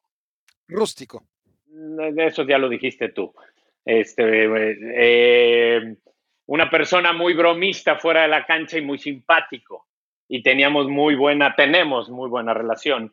Y entonces seguramente lo pusiste en el papelito porque habré contado en algunas de nuestras reuniones sociales que estás sacando aquí a la luz pública que Pedro Muñoz siempre se aprovechaba de mi nobleza, como decía quién era, el Chapulín Colorado, en las concentraciones y se metía abajo de la mesa de, de, la comida, desayuno, cena del equipo en las concentraciones, para cuando estábamos comiendo, imagínense ustedes que está uno saboreando su frutita o la sopa o la carne del momento así muy rico y de repente por abajo de la mesa, una mano te agarra la entrepierna. Imagínense los saltos, porque aparte yo soy bastante gritón y bastante fusivo en mi manera de mostrar las emociones, y entonces saltaba y tiraba y se atacaba de risa todo el equipo. Y, lo peor es que se repetía concentración tras concentración, porque yo revisaba eh, y no estaba Pedro, pero ya estaban coludidos mis compañeros del equipo y entonces en algún momento en que la plática estaba interesante, Pedro se metía por el otro lado de la mesa, todos me distraían y me la volví a aplicar. Entonces, durante años fue eso, porque jugamos muchos años juntos. Me imagino que por eso pones a Pedro, ¿no, No, no sé, estaba aquí el papelito, yo qué sé, este, se, me ocurrió. Lo, que he de decir es que, claro, esta es una versión em, apta para niños, ¿no? El, el llamarle entrepierna a lo que realmente hacía Pedro Muñoz. ¿Cómo le dirías tú? No, no, me parece que es un bonito eufemismo para, para que. No tiembles, que no te tiemble la voz. Tú, tú pusiste el papelito, ahora hazte responsable de la anécdota. Y si yo fui creativo para, para llamarle de esa forma, no te me pongas nervioso. ¿eh? Vamos a sacar ah. un tercer papelito. Ajá. Ok, este ya, ya, ya hablaste un poco de él, porque, y, a ver, lo has hablado mil veces, Tato, pero la gente, si, si no ponía este papelito, me iba a decir, ay, ya puse el papelito del Vasco Aguirre. Y es lo que creo que todo, o, tú dime más bien, ¿qué tanto te lo siguen recordando a 20 años de distancia, ¿no? Como toda, toda tu carrera, todo lo que hiciste, como que parece reducirse a esa no convocatoria. Y yo entiendo, obviamente, además, para, para un tipo con una carrera como la tuya, que fue bastante destacada, el no haberla coronado con una Copa del Mundo y sobre todo en un 2002 donde estabas tan bien, pues todavía, supongo, te, genera cierto malestar, ¿no? ¿Cómo, llevas eso 18 años después, Tato? No, no, no, no, no. De, hecho, a ver, me llama la atención, me conoces poco, ahí sí me sorprendiste. No te conozco mucho, pero a ver, pero, pero, pero ah. no, no, estoy dentro de ti, por eso te pregunto. No, no, no, porque el malestar no ha sido destacado, es decir, sí tengo muy claro que, que Javier se equivocó, porque yo, yo tengo muy claro que merecía ir, tengo muy claro que hubiera sido útil, que hubiera ayudado, pero también tengo muy claro que yo no era, siempre doy el ejemplo de que no era ni Messi para hablar del mejor del mundo, ni Cuauhtémoc Blanco, ¿no? Para hablar del mejor de México. Es decir, que no fue cuatro años después. Exactamente. Entonces, no hubiera hecho yo la diferencia y, que conmigo el equipo hubiera eh, llegado al quinto y al sexto partido. Eh, eso no lo podemos saber, pero sí sé que, pude haber ido y que pude haber aportado.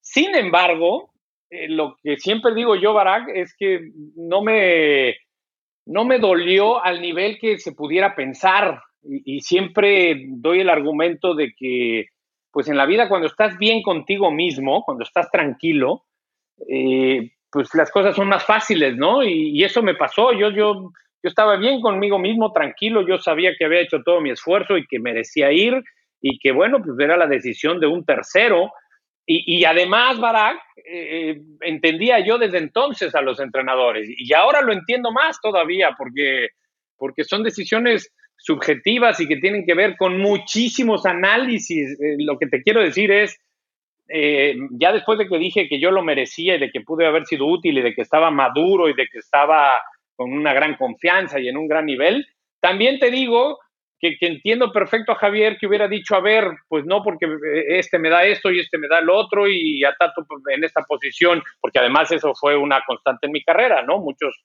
técnicos no me llevaron a eventos eh, destacados, porque pues a lo mejor nunca fui el mejor mediocampista, nunca fui el mejor lateral, nunca fui el mejor delantero, nunca fui el mejor defensa, porque jugué las 11 posiciones.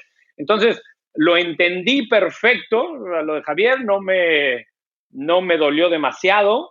Lo que sí me dolió, y siempre lo digo, es que teniendo una relación, según yo, de amistad, por lo menos distinta con Javier Aguirre, no me lo haya dicho de frente. E incluso cuando se lo preguntaban públicamente, porque afortunadamente mucha gente lo hacía, él lo haya tomado con enojo. Eh, eh, me explico, en vez de, con el cariño que yo suponía que nos teníamos, eh, por lo menos le hubiera dado este, gusto que la gente eh, me apoyara, ¿no? En contra de lo que él pensaba, no, no, no sé, y no haberme hablado y haberme dicho, oye, Tato, pues no te llamé por esto, pero nada más, hasta ahí. Inclusive tal vez me ayudó porque acabé yendo al Mundial con TV Azteca, tú lo sabes, este, pues empecé a hacer pininos en la televisión, viví una gran experiencia y sobre todo, ¿sabes qué, Barack? Gracias a él me siguen preguntando. Es decir, parece ser que me recuerdan más, porque a lo mejor podría haberme llamado Javier y pude haber ido a la cinco minutos. Exacto. No hubiera pasado nada. Ajá, exacto.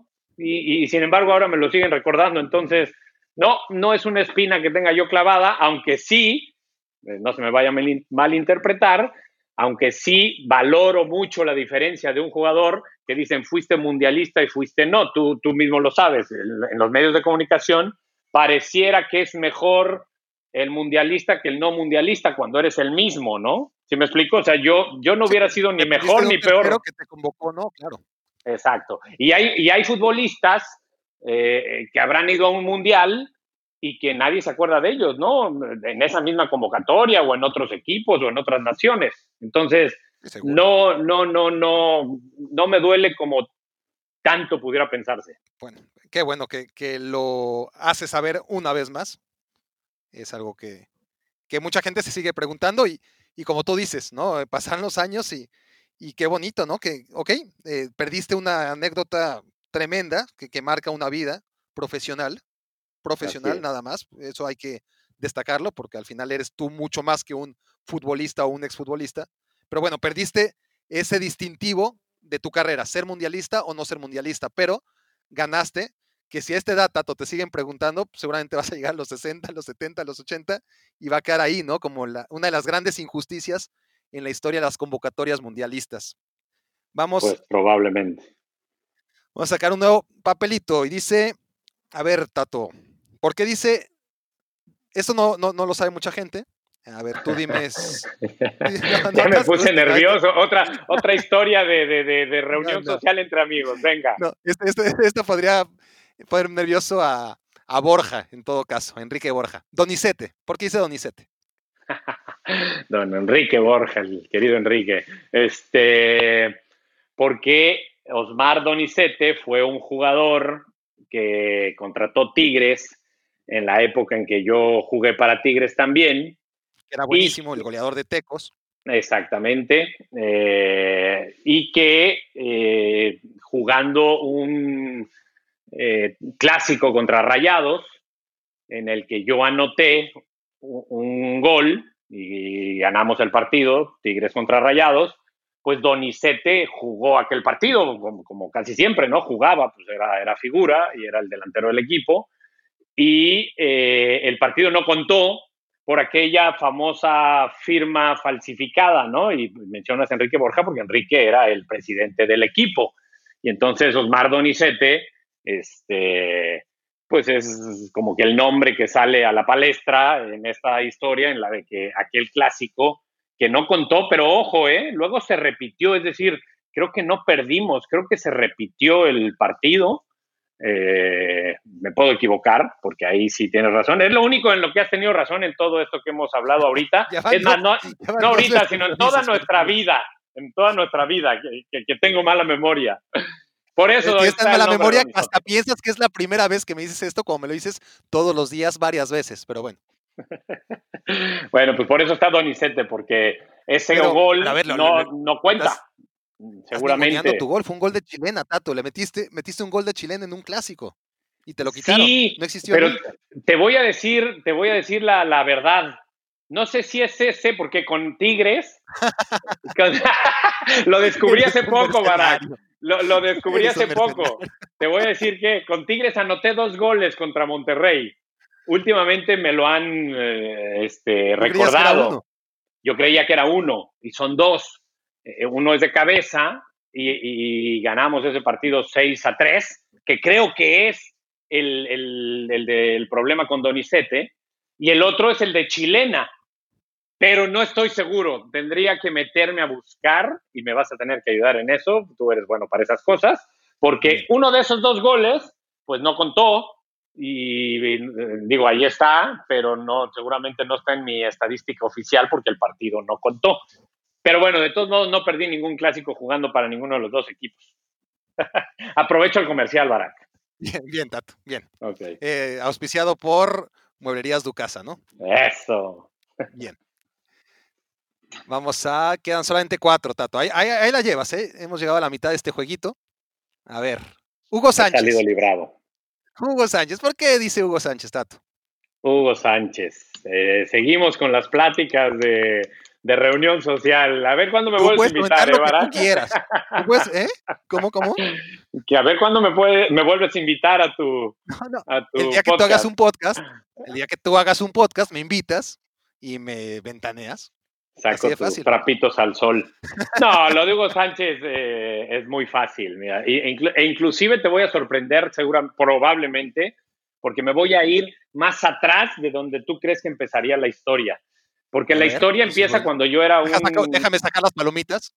Eso. Ya. Y un buen refresquito para que me escuches con calma. Eh, cuando yo era joven, eh, mi ídolo era Hugo Sánchez. Eh, sí, sí, sí. Hugo Sánchez jugando para el Real Madrid.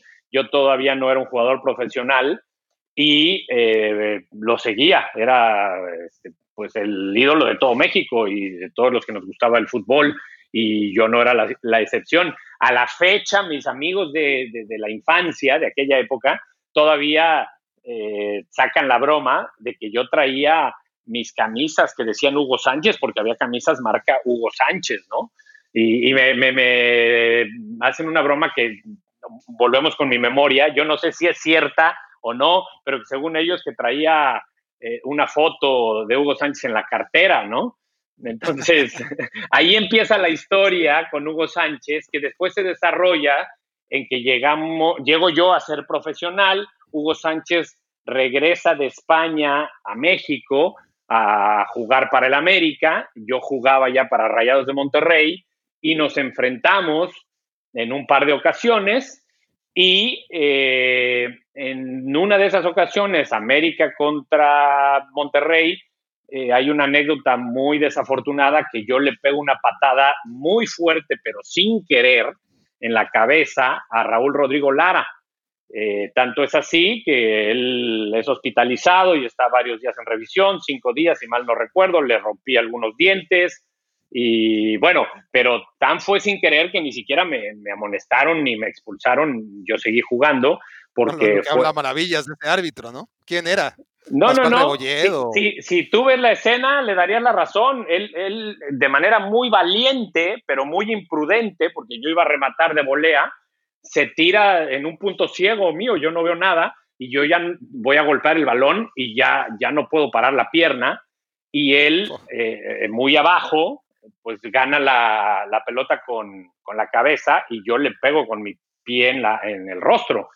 Pero bueno, entonces lo comento esto porque precisamente siendo torneos largos, Barak, eso fue la primera vuelta. En la segunda vuelta, partido de regreso, pues ¿qué pasa? En un balón dividido, yo lo punteo y lo gano y Hugo Sánchez me da una patada que yo siempre digo que es la patada más fuerte que recibí en mi carrera. De hecho, en algún programa de Televisa, no programa, sino estas eh, cápsulas que hacen poniendo las, los mejores cinco goles de la historia y ponen cinco golazos, y las cinco mejores paradas de la historia y ponen cinco grandes atajadas. Cuando ponen las cinco patadas más fuertes de la historia, normalmente ponen la que Hugo Sánchez me da a mí, porque se ve muy drástico cómo se dobla mi pierna Afortunadamente yo siempre fui muy elástico y aunque ahí me costó recuperarme y salí de la cancha y me tardé varios minutos en reingresar, por amor propio volví y, yo siempre pensé que esa patada me dejó algunas secuelas en la, en la rodilla, pero nada grave, no tuve operación ni nada, no pasó a, mayores. Eh, yo le reclamé a Hugo en ese momento, cuando regresé a la cancha, por qué me había pegado de mala leche. Y él me dijo que era en venganza de lo que yo le había hecho a Raúl Rodrigo Lara, ¿no? Lo interesante de la cuestión es que luego eh, Hugo y yo trabajamos juntos en ESPN y compartimos varias transmisiones de, Champions League, eh, varias coberturas del Real Madrid y nos tocó compartir taxis, cenas, desayunos, eh, reuniones en el bar con su familia, porque siempre él es muy familiar, siempre rodeado de su familia y amigos, y siempre comprobé que es una persona muy bien educada y en corto un tipo muy bien educado y una gran persona. Esa es la historia. Estoy de acuerdo, estoy de acuerdo, Tato. Educado Hugo Sánchez, pero no deje de ser un personaje. Estoy de acuerdo también. Ya estamos de acuerdo en demasiadas cosas, Barak. Me voy a ir a dormir preocupado. Mira, mira. Eh, y eso que apenas llevamos algo así como una hora y quince minutos. Imagínate lo que podríamos hacer en más tiempo. podría hacer milagros contigo, tanto. Un papelito más. Este, este, este, este, le va a gustar mucho a la gente. Ay, ay, ay. Luis Miguel Salvador. Luis Miguel Salvador. Ok, ajá. Luis pues Miguel Salvador. Yo supongo eh, otra vez con las balconeadas. Ahora has puesto muy bien. He salido bien librado hasta ahora. Este, bueno, no, no, no, le has atinado en todas a, lo que me he referido. O sea, la verdad está superando con creces mis expectativas. Lo que pasa es que eres tan mal intencionado que tengo muy claro por qué estás haciendo las cosas más bien. Así es que ni modo. Yo me amuelo por aceptar estas invitaciones. Ok, eh, para la gente que nos escucha, Luis Miguel Salvador fue mi compañero en Rayados. Eh, primero, él es integrante de ese Atlante que ya comenté, nos ganó la final en 1993 contra Rayados precisamente, y después él llega a Monterrey, a ese equipo. Eh, según yo recuerdo, había una buena relación. sin embargo, en algún entrenamiento, eh, yo, yo era un tipo muy berrinchudo, esa es la verdad, eh, y, muy intenso, y él también. Y en algún entrenamiento en donde yo me equivoqué, porque yo en mi berrinche, no recuerdo por qué, otra vez mi mala memoria, eh, le pego una patada a un muy buen amigo mío, Roberto Medina, que ya era mi amigo ahí, pero e, en ese interescuadras o en ese ejercicio era mi, este, mi rival y por algún motivo, le, sí, te paso, por algún motivo le pego una patada y eh, Luis Miguel viene y me reclama, no recuerdo los detalles, pero mm, hay un conato de bronca, ni siquiera una bronca, ¿eh? porque sí, pues hay, hay, fotos por ahí de que, que estamos tirando un golpe o una patada, pero ni siquiera hicimos contacto. Fotos, sí, sí, ¿no? No, no, por si alguien escuchó mal. Fotos. Ah, fotos, sí, fotos, fotos, fotos. Hay fotos por ahí de que, de que estamos este, en conato de bronca, pero evidentemente yo recuerdo a Gutiérrez Aldaco, que siempre fue una persona muy tranquila y muy educada, separándonos y no llegó a mayores. Este, la gente nos, eh, bueno, pues salió en todos los medios y demás, pero después limamos asperezas y, y el detalle es que ese partido siguiente, o sea, inmediatamente después de, esos entrenamientos, el partido inmediato fue, fue contra Cruz Azul en México. Y en ese partido eh, yo anoté dos goles, los dos de cabeza, para que veas que sí me acuerdo bien. La verdad es que me acuerdo porque los he visto recientemente. Y, este, y Luis Miguel me dio el pase por lo menos de uno de ellos. Sí, porque el otro creo que es Verdirame, sí. Eh, entonces, o, tal vez me dio los dos pases, ¿eh? no, no recuerdo bien, ah. pero entonces ah. la, la, anécdota es de que la gente recuerda que, que, que, que, después de ese conato de bronca, pues hubo un buen rendimiento del equipo de visitante contra un rival difícil y Luis Miguel me asistió en esos dos goles. Bueno, debió ser la, la, primera vez, Tato, que la única vez en la carrera que Luis Miguel Salvador hizo dos asistencias, ¿no? te, digo que eres, te digo que eres muy mal tipo. No lo sé. Eh, lo que sí es que goles así hay muchos. ¿eh? Sí. Oye, este, eh. habrá gente, así como, imagínate, si hay gente que nos está escuchando y quizá no ubica a Pedro Muñoz o a Donizete, pues desgraciadamente también, más allá de lo que ha hecho recientemente como director técnico en selección femenil, ¿no? Habrá gente que no ubique a Roberto Medina. Ah, mira, ¿O me equivoco? No, no, no, tienes razón. No, no, lo hubiera pensado. Pues sí. Es, es como, como alguna vez escribió Félix Fernández en, uno de sus libros. Eh, los futbolistas creemos que somos famosos, pero la mayoría somos simplemente conocidos, famosos. Eh, Messi, Cristiano, seguramente Cuauhtémoc, pero mucha gente no sabe quiénes somos el resto. Así es que sí, haces bien en, en detallar quién es Roberto. Pero ¿sabes cuál fue el momento más importante en la carrera de Roberto Medina? Y a partir de ahí la gente lo va a ubicar. A ver, no sé a qué te refieres, pero déjame decirte. Es más, dilo tú primero para llevarte la contraria después. No, no, tienes que coincidir porque, porque no hubo un momento más importante que aquel partido de la cáscara del siglo, el clásico de la infamia, valedores de Iztacalco contra protagonistas. Roberto Medina trabajaba en Azteca Deportes Monterrey, entonces nos reforzó junto a Careca Bianchesi. Entonces teníamos un equipo más o menos decente, ¿no? Con Luis García o con lo que quedaba de, Luis García, con Bianchesi, con Roberto Medina, con Paco Gabriel de Anda y los demás, pues ya sabes, comentaristas, ¿no? Eh, entonces jugábamos contra un equipo muy malo, pero de disque profesionales, como eran los valedores de, Iztacalco, un partido muy cerrado, y, y, lo ganamos 1-0, 1-0, la Paquita anduvo impresionante parando, bueno, diría, creo que le tiramos dos veces, pero bueno, paró los dos tiros que, que, le, que pudimos tener en todo el partido. Y un gol de Roberto Medina fue el que nos dio la victoria. O sea, con, con gol de pues Roberto Medina le ganamos 1-0 a los valedores de Iztacalco. Quien no lo haya visto, que supongo que todos ustedes lo vieron, amigos, eh, pues búsquenlo en YouTube y ahí está un golazo.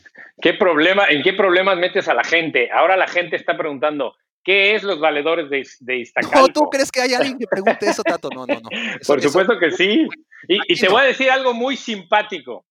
Roberto Medina fue titular en aquella final que, que ya hice referencia, donde el Tuca eh, anota de tiro libre contra América y Roberto Medina, bastante joven, porque Robert no debe tener dos, más que dos o tres años más que yo, cuando mucho, entonces estaba joven todavía, para que veas que, fue importante. Y, pero lo, fue importante. Pero, lo simpático aquí, te voy a decir que es lo más simpático.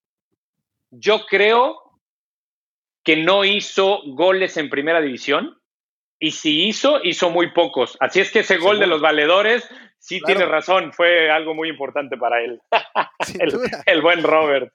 Sin duda, o sea, un equipo que tenía Careca, que tenía Luis García, que tenía, quieras o no, a Paco Gabriel, que, en sus inicios no era defensa, ¿no? Eh, no, y hacía goles de cabeza. Muchos goles de cabeza y un buen y un potente disparo, ¿no? De distancia, sobre todo para jugar contra amateurs. Este, y bueno, aún así, el único gol fue de, un tipo que se caracterizó exactamente por jugar muchos partidos en primera división, pero no, no por ser goleador, ni mucho menos. Así que bueno, eh, ese es, queridos amigos, Roberto Medina. Y sabes que antes de sacar estos últimos dos papelitos, Tato, ya que porque eso me trajo malos recuerdos, honestamente. Em, ah, nuestra relación ha tenido sus más y sus menos a lo largo de, tantos años. Y uno de los puntos más bajos, si no es el más bajo, fue cuando, como hoy, como en estos momentos, demeritaste o no le diste su lugar a los valedores de Iztacalco. Les cuento, porque tú no, sabes ni a qué estoy hablando. Mientras haces eso, eh, y, para no dejarlo en el aire, qué injusto soy con el buen Robert.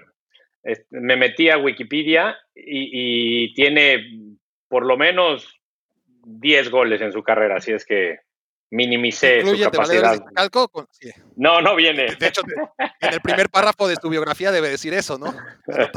y, para, y para un jugador que se desempeñó de, volante contención, de lateral, 10 goles no está mal, ¿eh? No, no está Pero, pero dale para adelante con lo que tenías. Bueno, eh, esto me hace, claro, abrir una vieja herida, Tato, de que en el mejor momento de los valedores de Iztacalco, bueno, no, no del equipo, porque el equipo nunca levantó, pero sí de la historia de los valedores de Iztacalco, tenía, después de una inversión importante, un jugador con ciertas aspiraciones de éxito en el fútbol profesional. Okay. A él se le apodaba Robiño. Robiño lo llevamos, aprovechando obviamente la relación directa que había entre el Club Monarcas Morelia y TV Azteca, pues lo llevamos a conocer las instalaciones del equipo, a probarse, a, que lo vieran los instructores del Morelia Sub-17. Yo creo que Lilini estaba por esa época, Tato. No sé, eh, Lilini, el hoy técnico de Pumas, trabajó, estaba todavía en Fuerzas Básicas cuando tú eras el director deportivo del equipo. No, no, antes, antes. Él era el, eh, director de Fuerzas Básicas cuando yo era jugador. Oh, entonces, bueno, entonces ya no estaba. Probablemente ya no estaba, así es. Pero, pero sí estaba gente como, bueno, la, gente no, no, la va a ubicar, obviamente, pero, a ti sí, eh, obviamente, te, va a servir de contexto. Pero estaba Baltonra. Sí, Jorge Bantolra, probablemente pues, sí. Pues, pues, con él llevamos a, a Robiño. Y obviamente era parte, como todo lo de los valedores de Iztacalco, era mitad broma, mitad en serio. No, no queríamos que fuera 100% farsa, 100% guion, como por ejemplo Club de Cuervos, que nada más es una parodia de la realidad, pero tampoco queríamos que fuera 100% real, como era en su momento Atlas, La Otra Pasión, no un show del estilo en, Fox Sports. Lo que intentábamos era ser, quedarnos como a la mitad del camino, ¿no? Entre la parodia y la realidad. Entonces agarramos al mejor futbolista de valedores y lo llevamos a probarse a Morelia. Y bueno, no era gran cosa Robinho, obviamente. Para valedores sí que era, sí que era el mejor jugador del equipo, pero ya para dar el salto a, un equipo profesional, inclusive al equipo sub-17 del Morelia, pues sí, era, era Le costó. No dio el ancho.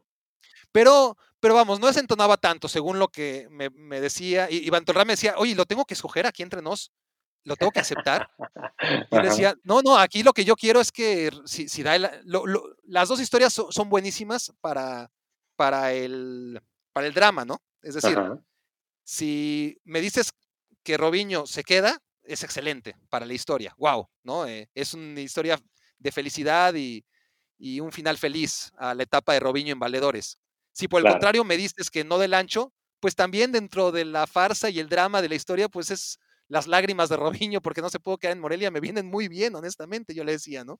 claro. tú este, decide, honestamente tú decide. Al final creo que, me dijeron, bueno, pues necesitamos verlo más, obviamente, ¿no? Eh, que se quede aquí dos semanas.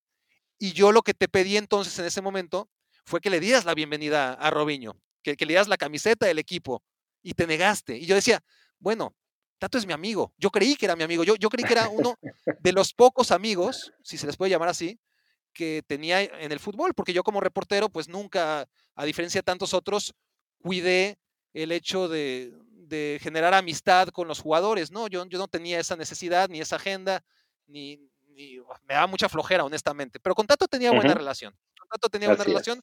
Ya no era jugador, ya era directivo, creí que éramos amigos y me di cuenta que no. Me di cuenta que no, no quisiste porque. ¿Por qué no quisiste? ¿Ya te acuerdas o no? Pues porque no éramos amigos. Nunca lo hemos sido, para que estás engañado. No, no, no, hablando en serio, porque no, porque una cosa era tu asunto eh, mediático y tu broma, tu medio broma, medio de realidad que ya nos relataste, y eh, otra era mi posición en el equipo como director deportivo, que esa sí era 100% seria y yo no podía caer en esos, en esos juegos. Eh, y no me hagas abundar, porque podría yo decir que incluso trabajando yo para los medios de comunicación, no me gustó nunca prestarme para estas cosas que para mí no son para mí. Es decir, yo concibo los medios de comunicación como una herramienta de información, una herramienta de comunicación, de, de, aprendizaje inclusive, que sí entiendo, también son un medio para entretener, pero yo no me considero de esa gente que está hecha para entretener. Entonces, mucho menos me iba a prestar como director deportivo de un equipo para esa farsa. ¿Me explico? Esa es pues la explicación tan sencilla. Pues mira, han pasado los años y sigo sin perdonártelo. Es, sí, sí, sí, sí. Es, es, un episodio que no ha cicatrizado y que como veo, pasan los años y sigues sin tener la menor intención de pedirme perdón por, pues, por arruinarme la nota, básicamente, ¿no? Tantos recursos, tanto, tanto generar, ¿no? Eh, la expectativa de Robiño va a probarse a Morelia y capítulos y seguimiento y, obviamente pues recursos, ¿no? Para ir hasta ahí y, le conseguimos un lugar en la Casa Club también. Y tú todo lo que tenías que hacer era darle una camiseta, decirle bienvenido Robinho, darle la camiseta del equipo y te, y te negaste y eso que éramos amigos. Lo que no me vas, mira, qué bueno que sacas la palabra, el término amigos, porque lo que sí no me vas a poder reprochar nunca es lo que yo comentaba sobre Javier Aguirre, ¿no? Yo por lo menos te fui frontal y te dije la verdad. Y te dije, no, yo no estoy para eso. Eh, así es que no hay oportunidad. Lo siento, Barak. Debiste haberme entendido como yo entiendo la decisión de Javier Aguirre. Espero que te guste la analogía. Bueno, pero... tu silencio me da la razón. Gracias, Barak. Siguiente papelito, venga. No vale la pena detenernos ya, me vengaré con, estos dos papelitos. Ok, a ver, no inventes nada más. No, a ver, ¿por qué dice... Ah, mira, este, este, papelito está bueno, justo a tiempo, porque nos sirve para ligar lo que hablaba sobre, sobre tu incomodidad con los medios, ¿no? Aquí dice budismo. Budismo, sí, pues sí, queda perfecto. Budismo es una filosofía de vida que me gusta mucho, que me identifico con ella, que encontré en el camino de mi vida en algún momento, precisamente eh, por medio de gente del fútbol que me invitó a, conocerla, a leer de ello, a asistir a, eventos, inclusive visitas del Dalai Lama. Y yo creo que es ahí hacia, donde quieres ir en relación a mis dudas y la poca credibilidad que le tengo a muchos medios de comunicación porque una de las cosas que me pasó y que nadie me cuenta es eh, leer cosas sobre mí mismo en un medio de comunicación eh, que son falsas eh, y que tratas de que el medio se retracte y, no lo hace porque pues, les interesa más vender que, ser apegados a la realidad, ¿no? y la historia del budismo, en ese sentido, es que cuando fui invitado a ver al Dalai Lama, que estaba en la Ciudad de México, eh, no es el Palacio de los Deportes, ¿cómo se llama el que está en Reforma? El Auditorio, Nacional. Ahí está, en el Auditorio Nacional, y estando formado en la fila para entrar como cualquier eh, individuo, eh, había un reportero de algún este, diario, de algún periódico, haciendo preguntas a la gente aleatoriamente y, de repente llegó a mí, yo interpreté que llegó a mí como llegó a otro antes que a mí y a otro después que a mí, no, no por el hecho de que yo fuera futbolista. Eh, y me preguntó que por qué iba yo a ver al Dalai Lama y le dije la verdad, le, dije un poco lo que les acabo de decir aquí, que porque me gustaba la filosofía del budismo, que la estaba eh, conociendo, estaba aprendiendo y pues que me llamaba la atención ver al máximo líder y seguir eh, aprendiendo, ¿no? Y conociendo. Cuando mi sorpresa es que al día siguiente, yo siendo futbolista de Morelia, eh, en un diario de circulación nacional, ponen en una de esas editoriales no firmadas que varios futbolistas o gente, mejor dicho, del ambiente del fútbol nacional, eh, se le había visto en, el Auditorio Nacional asistiendo al evento del Dalai Lama. Y ponían, ¿no? Me acuerdo que pusieron que estaba Toño García, creo. Eh, es el que recuerdo que me llamó la atención que estaba por ahí. Mencionan a un par de gente más, a un par de personas más. Y cuando llegan a mi nombre, eh, ponen, y Tato Noriega, al ser cuestionado de por qué asistía a la presentación del Dalai Lama, nos hizo saber que era porque tenía un problema personal muy fuerte que no había podido superar y que entonces el budismo eh, le había eh, ayudado a encontrar una salida a la superación de ese problema y por eso iba a ver al máximo representante de esa filosofía de vida. Una falsedad total, un invento total, que, es un ejemplo y que yo siempre doy, dentro de otros que me sucedieron en mi carrera, de cómo de repente en sitios serios o que se creen serios, que la gente considera serios, puedes encontrar no medias verdades, mentiras, cosas inventadas completamente. Espero haberme explicado bien, Barack. como, como cuando generaste esa bronca ardido, ¿no? Después de perder la final de los Panamericanos contra Estados Unidos. Esa es otra, esa es otra, para que la gente sepa a qué te refieres. En mis inicios, selección centroamericana, no, eh, eh, esto era panamericana, panamericana, eh, jugamos la final contra Estados Unidos en Cuba y Estados Unidos nos gana ese partido 1 por 0. Yo era el capitán de ese equipo. Al final del partido hay un conato de bronca que, que realmente enciende más el conato y se vuelve bronca de veras, hay golpes. Pero esto comienza con un compañero mío, porque realmente fuimos nosotros los mexicanos con, digamos, para utilizar el, lenguaje muy mexicano, de ardidos, este, que eh, al haber perdido y los, los estadounidenses festejando, un compañero mío de manera inapropiada golpeó al portero de Estados Unidos por la espalda y lo noqueó. No, no, no hubo oportunidad de respuesta, cayó así noqueado y entonces entró. Jamaiquino le pegó al Pony Ruiz aquella vez, ¿te acuerdas? Ah, cierto, cierto, cierto. Pero por lo menos eh, eh, al Pony, el Pony no cae, ¿no? No se desmaya. No, sí, cómo no. Ah, sí, ah, mira, no recordaba. por supuesto. Ok, mira, mira, bueno. El chiste es que cae el, el portero de Estados Unidos y, yo recuerdo perfecto la imagen y recuerdo que como capitán me puse a separar porque consideraba que no estaba bien eso y ya terminó. Cuando llegué a México de Cuba, esto era en Cuba, mi papá que guardaba todos los periódicos me dice, oye, mira lo que pusieron en este periódico.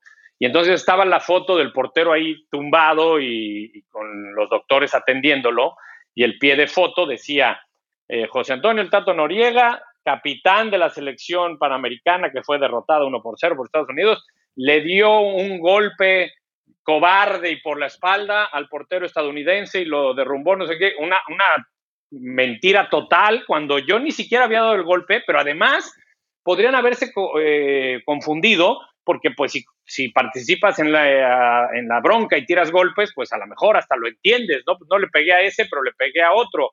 No, yo separé en general, me parecía inapropiado nuestra respuesta, y ahí aseveraban que había sido yo el que le había golpeado. Y volvió a pasar lo mismo de lo que ya no conté del Dalai Lama, en cuanto a que hablé al, al medio en cuestión pidiendo que se retractaran porque pues consideraba que dañaba mi, mi reputación, sobre todo en este caso. En el otro era simplemente un rumor infundado que podía causar preocupación en mi familia porque había un supuesto problema mío.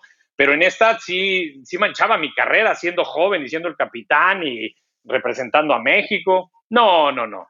Les dio igual y así lo dejaron. Me, dieron el argumento de que su reportero eh, lo había visto y él estaba completamente eh, seguro de lo que había reportado. Así es que no se crean todo lo que leen, por favor. Y escuchan. Bien, bien, Tato. Siento mucho que hayas tenido que atravesar por ello. un papelito más, un papelito más. ¿Es el último o quedan dos? Es el último. Venga. Es el último. A ver, ¿cuál se resistía a salir? Yo ya sé cuál. Yo ya sé cuál. Y sí. A ver, tengo curiosidad. Talía. Ahora sí me dio risa. No sé si es risa nerviosa. Esta, esta parte del, del podcast. Te que, te iba a dejar hablar. ¿Tú querías hablar? Porque, a ver, la gente que nos está escuchando no sabe que ya te has equivocado 25 veces y que seguramente lo van a tener que editar. O vas a poner esas 25 equivocaciones, van a, van a oír todo lo equivocado que has dicho, que si México no, es lo de que México no es este una gran liga y todo esto, ¿lo vas a dejar? ¿Qué estás diciendo, por favor? Deja de confundir a la gente. ¿Qué estás hablando? Estoy tratando de salirme. durante dos horas. Estoy tratando de salirme por la tangente para evitar el tema. Ya, ya. ¿Pero qué ibas a decir? Este, nada, que me dio un gusto participar en tu No, no le tengo miedo. que dice el, papelito. A ver, recuérdame. Talía. Okay. Yo no sé por qué lo puse. ¿Sabes qué? A mí, me pasó una vez, ¿eh? A mí me pasó una vez con estas baracnécdotas que, que puse mis 50 anécdotas en un momento dado. Están ahí esperando y un día saqué el nombre decía Bárbara Mori. Y yo, ¿por qué hice Bárbara Mori? Todavía no sé por qué escribí Bárbara Mori. Pero tengo la sensación de que, de que tú sí sabes por qué escribí Talía. Y, y, si yo me acuerdo por qué escribiste Talía, ¿crees que te acuerdes por qué salió de lo de Bárbara Mori? Ojalá me acordara, ojalá tuviera yo con Bárbara Mori una historia mínimamente, mínimamente similar a la que tú estás por contar. Ay, ay, ay. A ver, Talía es el nombre de la hermana de una muy amiga mía, comadre, la queridísima Medus, Medea. Y esto es verdad, ¿eh? Es verdad. Ok, aquí dice Talía Sodi. Ah, Perdón, caray, ya. Me faltó, pero Talía Sodi. Ok, ok, ok, perfecto. al grano, al grano. Barack puso a Talía porque cuando yo era chico, antes de, ser profesional, eh, pues tuve otras experiencias eh, fuera del fútbol relacionadas con el medio artístico. Y una de ellas fue eh, participar en la obra de teatro Vaselina. Y en esa obra de teatro Vaselina, pues estaba Timbiriche. Y eran mis amigos, eh, varios de ellos. Obviamente luego me hice amigo de los otros, ¿no?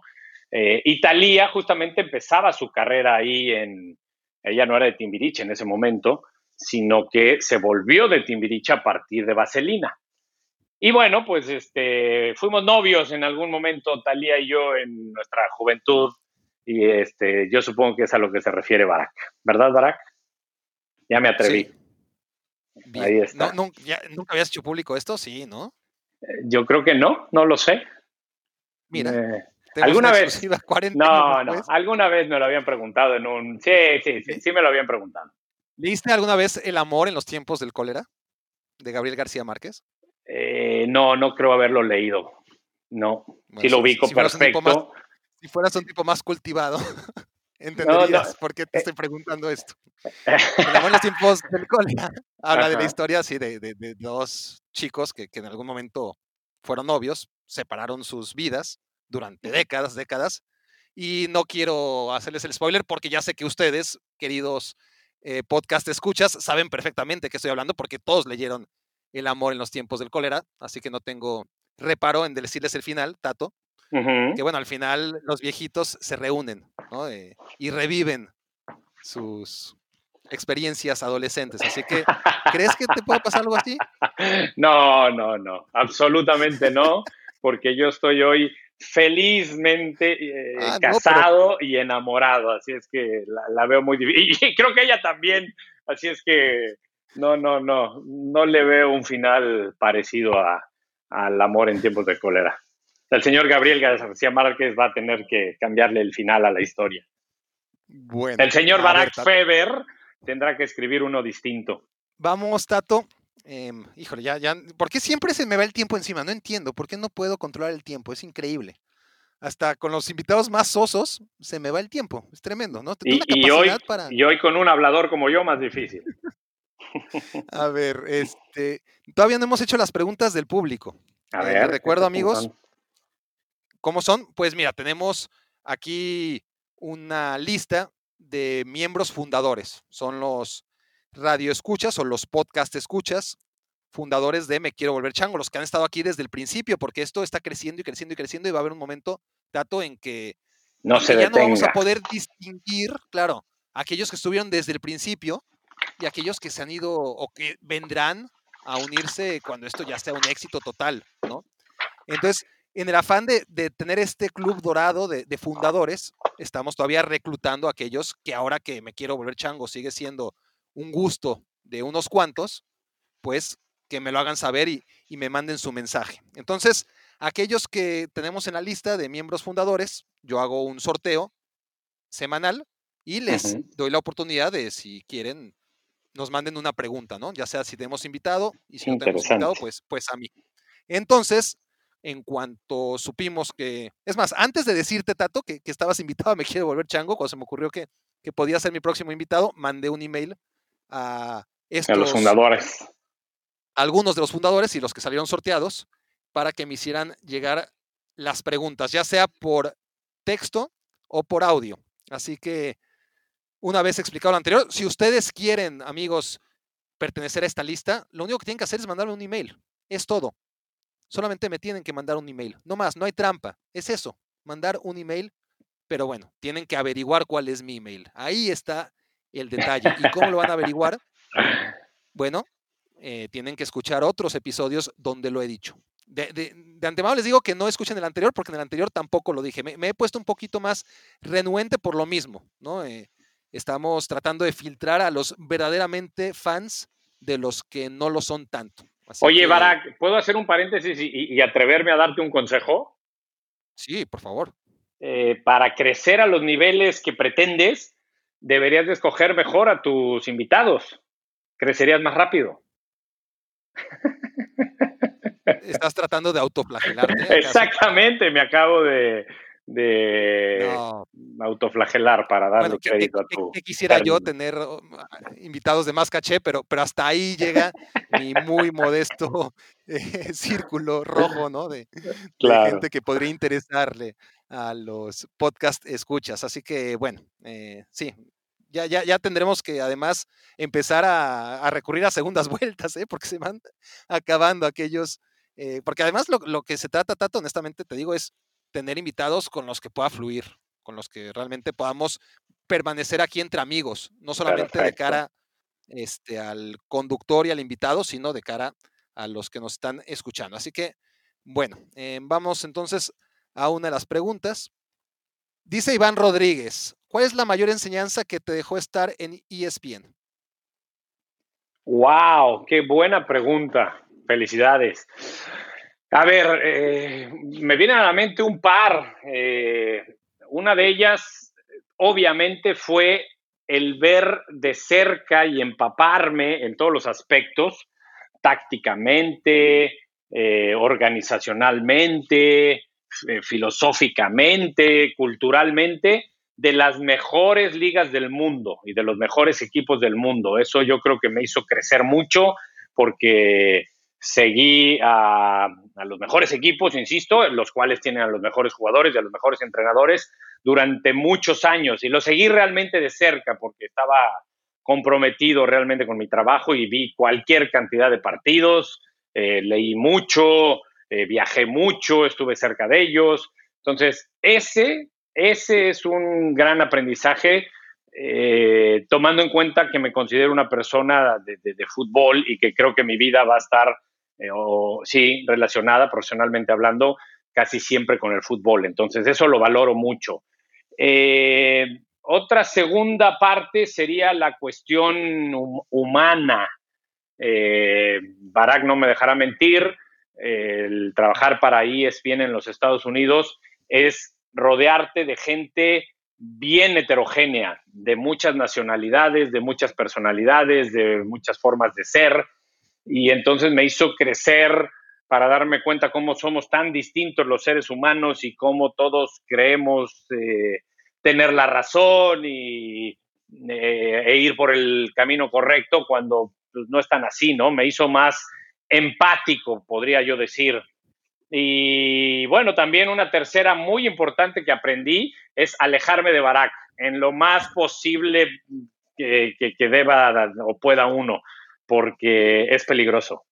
Esas tres grandes aprendizajes me dejó.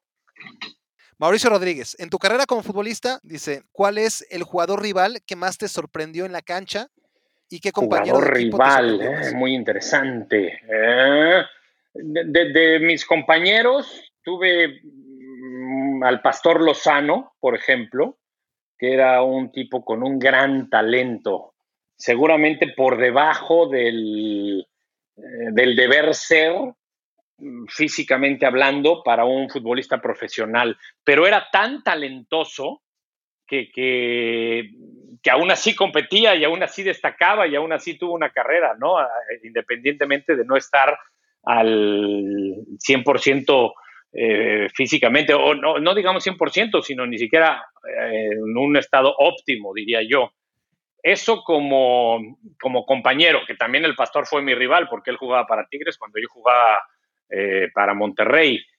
Y el rival más destacado, ah, tuve dos, tuve dos que me llamaron mucho la atención y que me tocó marcarlos y sufrí. Uno fue Jorge Comas, y se van a acordar pocos de él porque es un jugador de mucha mayor edad que yo, jugó en México cuando yo eh, apenas debutaba, él jugó para... Veracruz, en Veracruz, Veracruz. seguro. Exacto, eh, jugó para Veracruz y yo jugaba para Pumas me tocó marcarlo incluso en una pretemporada cuando yo empezaba y dije, no, no, no, si este es el nivel de los jugadores en primera división, no me va a alcanzar, yo, yo, yo no puedo competir con esto de lo bueno que era Jorge Comas. Y el otro que me parecía muy buen jugador, eh, muy complicado también como rival, Ivo Basay, en su época de Necaxa. Este, mm, por ejemplo, me tocaba marcarlo en tiros de esquina y era muy complicado, tenía un muy buen juego aéreo, pero en general era un muy buen jugador. Me vienen esos dos a la mente así de bote pronto. Bueno, Tato, vamos, si te parece, acelerar ya esta recta final. Tengo dos jueguitos más, mucho más rápidos. El segundo juego que tengo preparado para ti es para aprovechar tu presencia, no siempre, de hecho es primera vez que tenemos aquí a alguien que tiene un panorama tan amplio sobre el fútbol en lo que se refiere a al cristal por el que lo has mirado como jugador, como directivo y como comentarista. Entonces, en respuestas rápidas, sin necesidad de ahondar en, ellas, a menos de que tengas, ¿no? Precisamente la necesidad de hacerlo, me vas a decir en cuál de las tres facetas hay más de lo que te voy a decir y menos. Ok. Empezando por dinero. ¿Dónde hay más dinero y dónde hay menos dinero? Bueno, la de más dinero es pero bueno, jugador, Sí, futbolista directivo y comentarista. Eh, evidentemente en las tres depende del nivel que tengas, pero en la que más es como futbolista y en la que menos eh, podría ser como directivo, pero eso fue en mi época. Hoy en día ya también gana mucho el directivo. ¿Dónde, desde tu óptica, obviamente, desde tu experiencia, dónde se trabaja más y dónde se trabaja menos? horas diarias, vamos. No, bueno, eh, eh, también varía mucho, ¿no? Pero donde es menos es en el futbolista, evidentemente, porque al ser un trabajo físico, pues eh, no puedes llevarlo a cabo durante tanto tiempo. Entonces, menos el futbolista, claramente. Ahora, más horas depende en mucho de quién eres y cómo haces tu trabajo, porque puedes ser un directivo muy profesional y dedicarle mucho tiempo y como comentarista también puedes hacer más o menos, ver más o menos partidos, eh, pero voy a jugármela diciendo que es mucho más sencillo ser eh, periodista que directivo porque hay menos responsabilidad y el directivo tiene que ver los partidos de su equipo y los del rival y si quieres seguir aprendiendo los de otras ligas y, y tienes que ver además a tus fuerzas básicas, es mucho más complicado además de reuniones y mil cosas, ¿no? más amistades, ¿dónde desarrollaste más amistades y menos amistades? ¿Como jugador, como directivo o como comentarista? Más amistades como futbolista porque fue mucho más tiempo.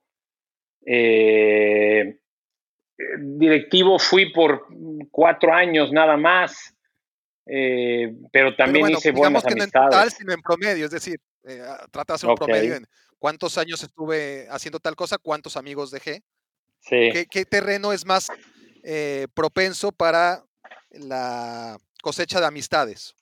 El, ser futbolista. Pues voy, voy, voy, a decir que el que más, por mi vivencia propia, el que más futbolista, el que menos directivo. Seguramente nuevamente tiene que ver con los tiempos, pero bueno, esa es mi respuesta. ¿Te guste o no? Oye, ¿y mejor y peor ambiente de trabajo?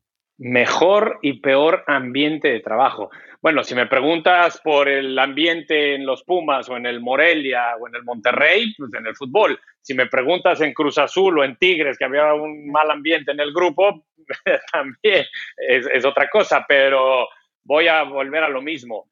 E, e, el fútbol es un juego y eres más joven, entonces mejor ambiente eh, en el fútbol y es al aire libre y eh, eh, seguramente te dedicas a eso porque te gusta, porque te encanta. Entonces, mejor ambiente en el fútbol y peor ambiente en los medios, en los medios, sí, porque en la directiva, pues por lo menos trabajas con gente que está en un proyecto común, ¿no? Puede haber personalidades heterogéneas, pero tienes un proyecto común. En, los medios, en mi experiencia, hay mucho más además de personalidad heterogénea, como más divergencia de, opiniones.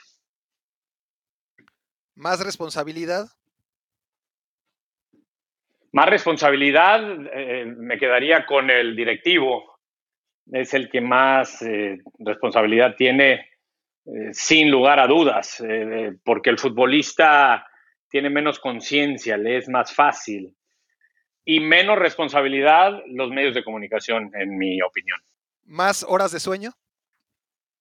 Híjole, es que yo soy un oso, yo duermo siempre muy bien, pero sin duda el futbolista tiene mucho tiempo para dormir y después el, comentarista, el periodista, porque el directivo, pues, por lo mismo de que trabaja más y tiene más responsabilidad, pues menos oportunidad de dormir en general, ¿no?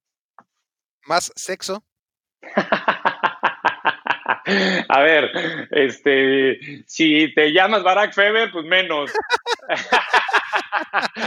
y si te llamas eh, José Antonio Noriega, se las dejo a la imaginación. ¿Te gustó mi respuesta, Barack? No, he oído. No, he rehuido a ninguna de tus preguntas, ¿eh? me lo tienes que valorar. ¿Y bien? No, ya lo dije. Ah, el, menos si eres periodista como Barack Feber y más si eres futbolista o directivo como yo. Claro. Oye, ¿y más estrés? Bueno, pues va de la mano de la responsabilidad, el directivo, el directivo y menos estrés en los medios. ¿Y más alegría? En el futbolista, en el futbolista mucha mayor alegría. Ganar un partido, ni hablar un campeonato es maravilloso, ¿no? Y desde un entrenamiento, una cascarita, mucha mayor alegría. Y después, bueno, pues voy, a tener que decir que donde menos alegría es el, periodista también, porque el, directivo también, el día que gana un partido y el día que gana un campeonato, pero también más tristeza, ¿eh? es, recíproco, o sea, así como está para bien, está para mal. El periodista está siempre en medio, ¿no? Sí, más emociones, digamos, ¿no? En, las otras facetas, que, que, aquí que todo es mucho más plano siempre. De acuerdo. En términos generales. Tercer y último juego, ya para despedirte, Tato. Em, tú ya fuiste demasiado protagonista de esto y, no queremos que pase esto en Me Quiero Volver Chango. Agradecemos mucho eh, tus anécdotas, por supuesto, eh, tus vivencias, tus palabras, pero es tiempo de que me des un poquito a mí también de, de protagonismo. Venga, venga, me gustó. Entonces, entonces, son preguntas que yo creo que la gente podría hacerse y que yo no voy a hablar de mí, y por qué no hacemos que un amigo hable de mí, ¿no? Entonces, ¿cómo juego al fútbol? no, porque ahí hay algún video que, puede engañar un poquito, ¿no? O un mucho. Em, pero tú, dile a la gente, ¿cómo, cómo juega al fútbol? ¿Ahí sigues? El silencio es a propósito, ¿eh? Porque no sé qué hacer, Barack. No sé si ser político. No, pues ser sincero como ha sido durante todo el. Durante me, imagino que ha sido sincero durante estas dos horas, ¿no? Le voy a decir a la gente que Barack en el fútbol es un valiente portero y es un desastre como futbolista. Esa es la verdad. Cuando te ponías de portero, que fueron las menos de las veces, eh, eh, eras valiente. Y la valentía es una virtud en el portero. Te ayudaba a, tener aciertos. Sin embargo, en la cancha, Barak, tengo que decirlo con todas sus palabras, es un desastre porque físicamente está hecho pedazos, porque técnicamente es malísimo, porque tácticamente no, no entiende el juego. No, no existe Barak en la cancha. Oye, pero, pero mi golpeo de pelota es bueno, me has dicho en algún momento. Le pego bien a la pelota. Eh, sí, pero el problema es que para que le pegues a la pelota tienes que recibirla. Y tus recepciones, que son importantísimas en este juego. Eh, si el fútbol fuera un. Eh, como el béisbol, que te dan la oportunidad de ver, pégale de aquí. Por ejemplo, cuando íbamos a jugar foot golf, les cuento, foot golf, que la pelota está parada y tienes tiempo de acomodarte y no hay dinamismo, Barak no desentona. Te puedes divertir con él jugando fútbol. Pero jugando fútbol es muy diferente porque hay dinamismo, hay obstáculos, hay rivales, hay compañeros, hay movimiento, hay segundo toque, ya hay dribbling, ya hay, y en todo eso no compites, mi querido Barak. Ni modo. He sido sincero. Estamos hablando, obviamente, de la visión de, un profesional. Quiero que entiendan, amigos, ¿no? Que, que, pone esos estándares demasiado altos. Lo que a mí me dolió, más allá de toda esa definición, que creo que es bastante justa sobre mi capacidad para jugar al fútbol, es que me haya definido solamente como valiente en la portería, ¿no? El adjetivo valiente es el único que se le ocurrió y está bien, no te lo voy a reprochar, ¿Es tu opinión? No, podría, podría yo. podría, sí, esa es tu opinión, pero es muy pobre. podría, tienes razón, podría yo eh, agregar que, tienes brazos largos y entonces de repente eso te ayuda, eh, pero no mucho más. ¿Qué tal soy para los albures, Tato? Eh, has mejorado, pero te sigo ubicando, no porque yo, no te estoy comparando conmigo, ¿eh? porque yo tampoco creo ser destacado. Lo que pasa es que tengo muchos amigos que son muy buenos. Entonces, mi, estándar es elevado y por lo tanto te, pongo eh, eh, de mediano para abajo. Yo creo que ya estás llegando a la medianía como yo, pero seguimos estando muy lejos de los que realmente son buenos. Ah, pero es un progreso, ¿no? he mejorado. Sí, sí. No, sí, sí. Antes a Barack le decías el albur más fácil del universo y no lo entendía. Hoy en día no solamente lo entiende, sino te responde de manera correcta hasta dos o tres veces. Bien, Barack. ¿Qué tal conduzco? ¿Qué tal soy para conducir? Excelente. Ese es el Barack que todos queremos. Em, para conducir un automóvil. Ah, no. No, no, para conducir podcast ya sabemos que estoy buenísimo. No, no, a ver, qué simpática coincidencia. ¿Realmente me preguntas por conducir un automóvil?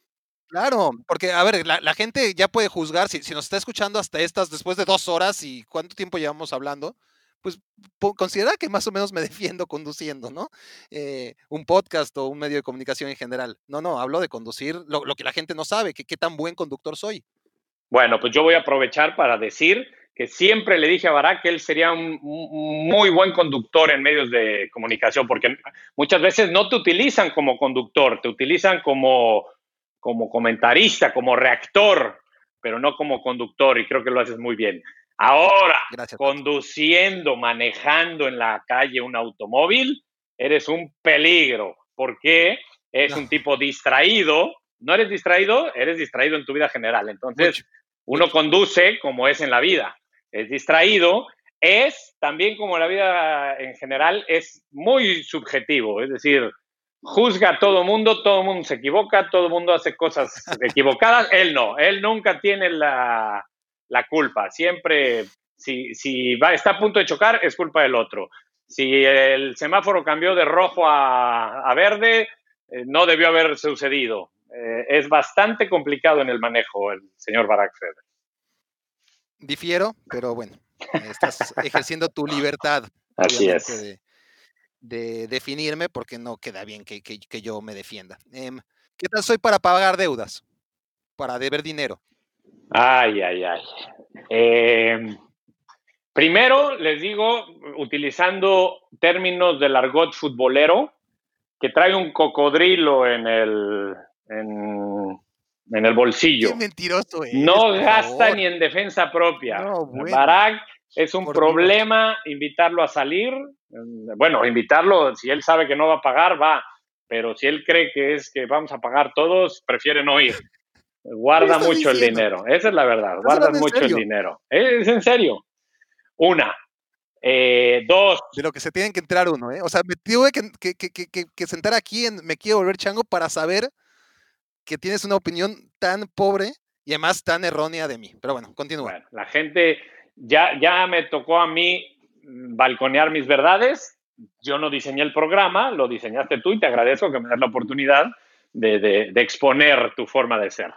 Eh, segunda, el asunto de las deudas no puedo abundar en ello mucho porque precisamente como no, como no le gusta gastar mucho, yo creo que no se expone Barack a deber dinero. Pero sí debo decir que en una o en dos ocasiones, en unas de estas quinielas de amigos en donde eh, apostamos dinero mm, por ciertos resultados durante la temporada y demás, por diversión, eh, yo no sé si sea a propósito o no, pero ha, eh, ha quedado de ver por más que se le ha recordado. Entonces, sucedió, sucedió, pero nada más fue una vez. Tampoco es muy común, no, no, no lo sé, no he, no he sabido de otras deudas. Porque no pierdo, claro, porque no ah, pierdo nunca. ¿Qué, ¿Qué, tal soy para organizar quinielas? Ya, ya, ya que citas el, Mediano, mediano, porque porque su criterio es muy subjetivo, él no piensa en los demás, eh, él, decide lo que él quiere, los partidos que él quiere, que le convienen, siempre espera que todos pongan sus resultados y él va al final para analizar qué le conviene poner y qué no. Entonces, no te considero un buen líder de organización de quinielas, aunque debo de decir que es muy valioso que lo hagas y nos tengas a todos ahí entretenidos y que tengo un sistema de puntuación impresionante. Eso lo, lo, agregué yo, ya que tú no lo reconoces. Estoy de acuerdo. ¿Qué tal soy para organizar fiestas? Organizar fiestas. Eh, eh, el valor que tiene Barack para esto es tener una esposa maravillosa. Él no tiene ningún mérito en, en ello. E, él se apoya en tener a la mejor mujer que puede haber, seguramente para muchas cosas, pero sobre todo para organizar fiestas. Lore es una santa y es maravillosa. Y Barack, pues se cuelga de esa posibilidad. ¿Y en términos de puntualidad? ¡No! Barack, no, no, no hagas que la gente sepa la peor cosa que tienes en la vida. Barack, si en México, ya ven que en México somos de que la boda es a las doce y media, y pues ponemos que es a las once y media, ¿no? Para que la gente llegue una hora tarde y, llegue bien a la boda. Bueno, pues Barak llegaría tarde. Si a Barak le pones que la boda es a las once y media y la boda empieza a doce y media, como acostumbramos, Barak estaría llegando a la, a la boda como a la una y cuarto, más o menos. El individuo más impuntual. No, tú eres más que los demás. Terrible. Una falta de respeto para el tiempo ajeno. ¿Contento? ¿Desahogaste? ¿Feliz? ¿Ya podemos acabar? Muy bonito cierre el nuestro, mi querido Barak. Bueno. Hemos sido muy auténticos. Hasta aquí, a los que llegaron hasta aquí, que, mira, que, tiene valor, les voy a dar mi, dirección. Cambio de opinión porque han llegado hasta aquí. Es barak.barakfeber.com. Ya saben qué tienen que hacer con este dato. Si les interesa ser changos fundadores, perfecto, háganmelo saber y, y con mucho gusto los agrego a la lista. Si no, no importa. Hay dos maneras todavía en que pueden ayudar a este proyecto. Uno es patrocinándolo como Ducasa Mueblerías, que sería lo ideal, o si no, calificando y dejando sus comentarios en iTunes o el servidor de podcast que utilicen, como ya les pedía al principio. Si todo el mundo lo pide, es porque es sumamente importante que lo hagan para la supervivencia del podcast, así que por favor su comentario y su calificación en iTunes. Así que hay tres opciones de ayudar a Me Quiero Volver Chango y a mi canal de YouTube y a todos los proyectos que estamos sacando, que es el patrocinio, escribir a Barack, a barack.barackfeber.com o calificar y dejar tus comentarios. O hacer todas las anteriores, Tato, ¿no? Eh, ¿Para qué se limitan? Por supuesto. patrocínenos, escríbanme y califiquen, por favor, este podcast y dejen sus comentarios. Déjame decir algo, Barack. A los que llegaron hasta aquí, felicidades por soportarnos. Somos un desastre, Barack. Yo, yo, creo que todo mundo eh, está difiriendo con aquellos amigos que dicen que tú y yo seríamos divertidos teniendo un podcast juntos. Pero bueno, ya, ya nos harán saber la retroalimentación. Claro, aquellos que escriban en, la escala del... Híjole, no, no, no sabría poner escalas. Ustedes pongan las escalas, ¿no? Pongan a Marc Rosas, pongan a, a Alex Blanco, pongan a Luis García, a Mauricio Pedrosa, a Roberto Gómez Junco, y en dónde pondrían este ejercicio con Tato Noriega, y con base en eso, pues ya sabremos si Oye, uno no, lo volvemos a invitar o no. No, ahí sí me pusiste en desventaja. Hablar con Luis García de divorcios es hablar con un especialista. No, estamos, ahí no competimos, Barack. Pues no, pues no, no, no, no. El, conocido como doctor está en otro nivel, pero bueno, le agradecemos el haberse ensuciado los zapatos aquí Me Quiero Volver Chango. Te agradezco a ti también, Tato. De verdad, Un abrazo, eh, que nos hayas regalado tu tiempo. Ojalá les haya gustado. Bueno, si están hasta aquí, eh, precisamente es porque de alguna u otra manera eh, o estaban muy distraídos o realmente les gustó. Así que muchas gracias por llegar hasta acá. Esto fue Me Quiero Volver Chango. Muchas gracias por ser mi cómplice para matar el tiempo. Mueblerías Du Casa. Diseñamos lo que imaginas para tu casa o la oficina. Mueblerías Du Casa. Tu casa, tu casa, tu casa, tu casa. Desde tu imaginación le damos vida a tu ilusión. Diseñamos lo que imaginas. Mueblería Tu casa. Escuchaste el podcast de Barack Feber. Toda la información de los deportes con un toque de Barack.